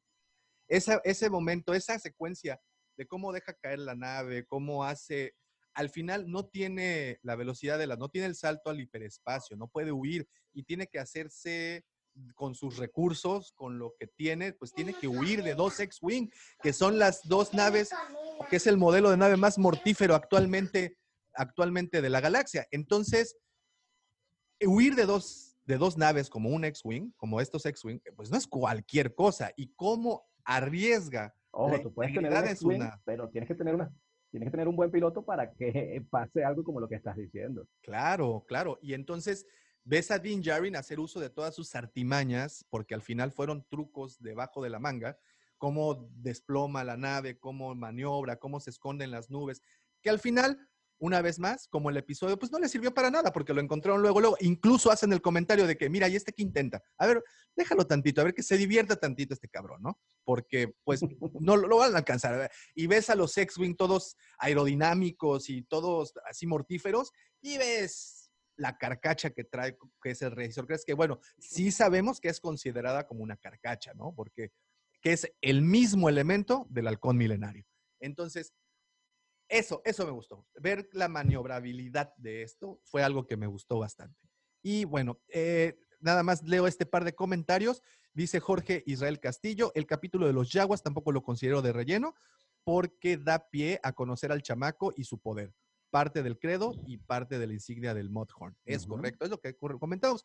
Y por último, Luis Sánchez Guampas, un paréntesis.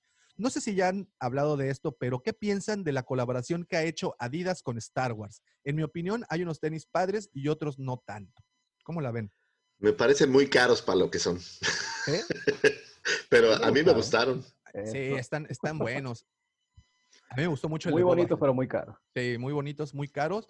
Está muy padre y, y qué bueno que puedan extender más la licencia a otros productos que no sean solo. Me parece el ejemplo perfecto como las Barbies de Star Wars, que Así por es. 2.700 pesos para una Barbie que normalmente cuestan, hay unas como de 200 pesos, entonces me parece muy caro, pero los diseños están fregones.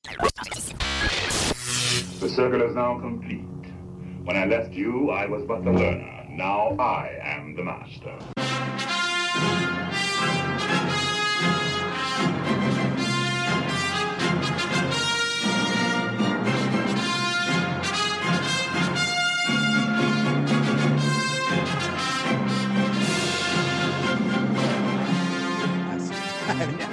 Dice Mike, eh, con tantas caras que vimos de Baby Yoda, Mando ya puede colgar un cuadrito de carita.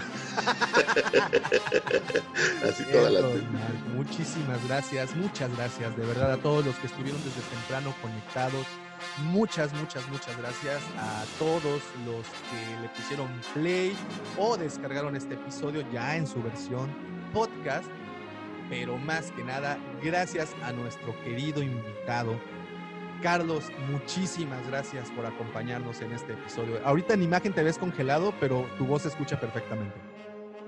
No, bueno, aquí al parecer no, no tengo problemas de conexión. No, eh, tengo que decirlo, esto ha sido un verdadero placer para mí. eh, poder interactuar con ustedes más allá de los tweets y, comentarios en Facebook que hemos tenido. Eh, soy alto fan de- del podcast desde la primera vez que lo, que lo escuché y tener la oportunidad no solamente de conversar con ustedes, sino ser parte de uno de los episodios, esto para mí ha sido un verdadero honor. Caray, Carlos, qué palabras tan me limpio las lágrimas. Carlos, de verdad, muchísimas, muchísimas gracias. Te mandamos un abrazo, Totote. Bienvenido a la comunidad Wampa. Bienvenido y pues gracias a todos y bienvenidos a todos a esta gran comunidad Wampa. Pero si algo, algo es cierto, es que nada de esto pudiera ocurrir sin la ayuda, sin la colaboración, sin la participación y esos grandes, grandes oleadas de conocimiento que nos inculca cada oportunidad que tiene ante el micrófono. El segundo sol de Tatooine, el Luis Miguel de Canto Baido, el Chepe Chepe de Mos.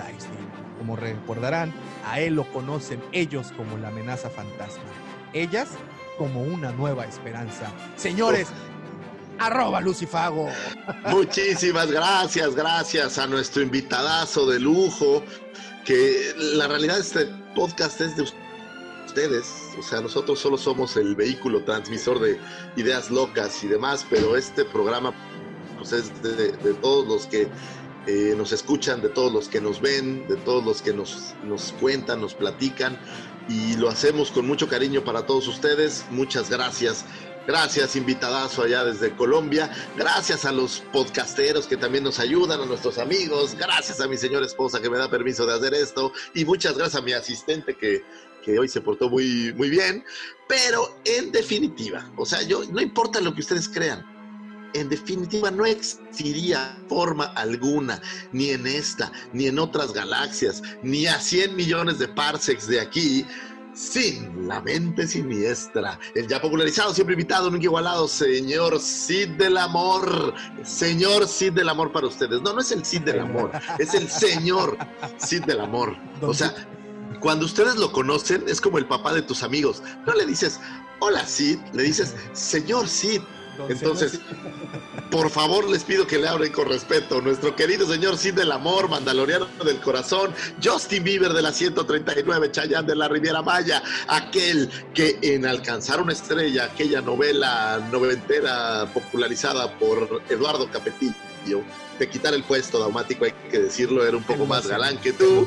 Eh, se lo dejaste. Y aquí en la señora Carmen lo llamaría Tú sigues siendo aquel. Conocido en Tinder como el señor No culpes a la noche. Y bueno, aquel que todos admiramos y queremos. El señor arroba Davomático. Muchísimas Gracias por existir, Davomático. Gracias, muchísimas gracias. Y recuerden, señores, nos estamos siguiendo, escuchando durante toda la semana. No olviden ver nuestros videos en YouTube. No olviden escuchar este podcast en Spotify, Evox, Apple Podcast. Si lo hacen por Apple Podcast, déjenos un comentario, por favor. Pero por favor que sea bueno, ¿no? Porque si no, no nos pagan.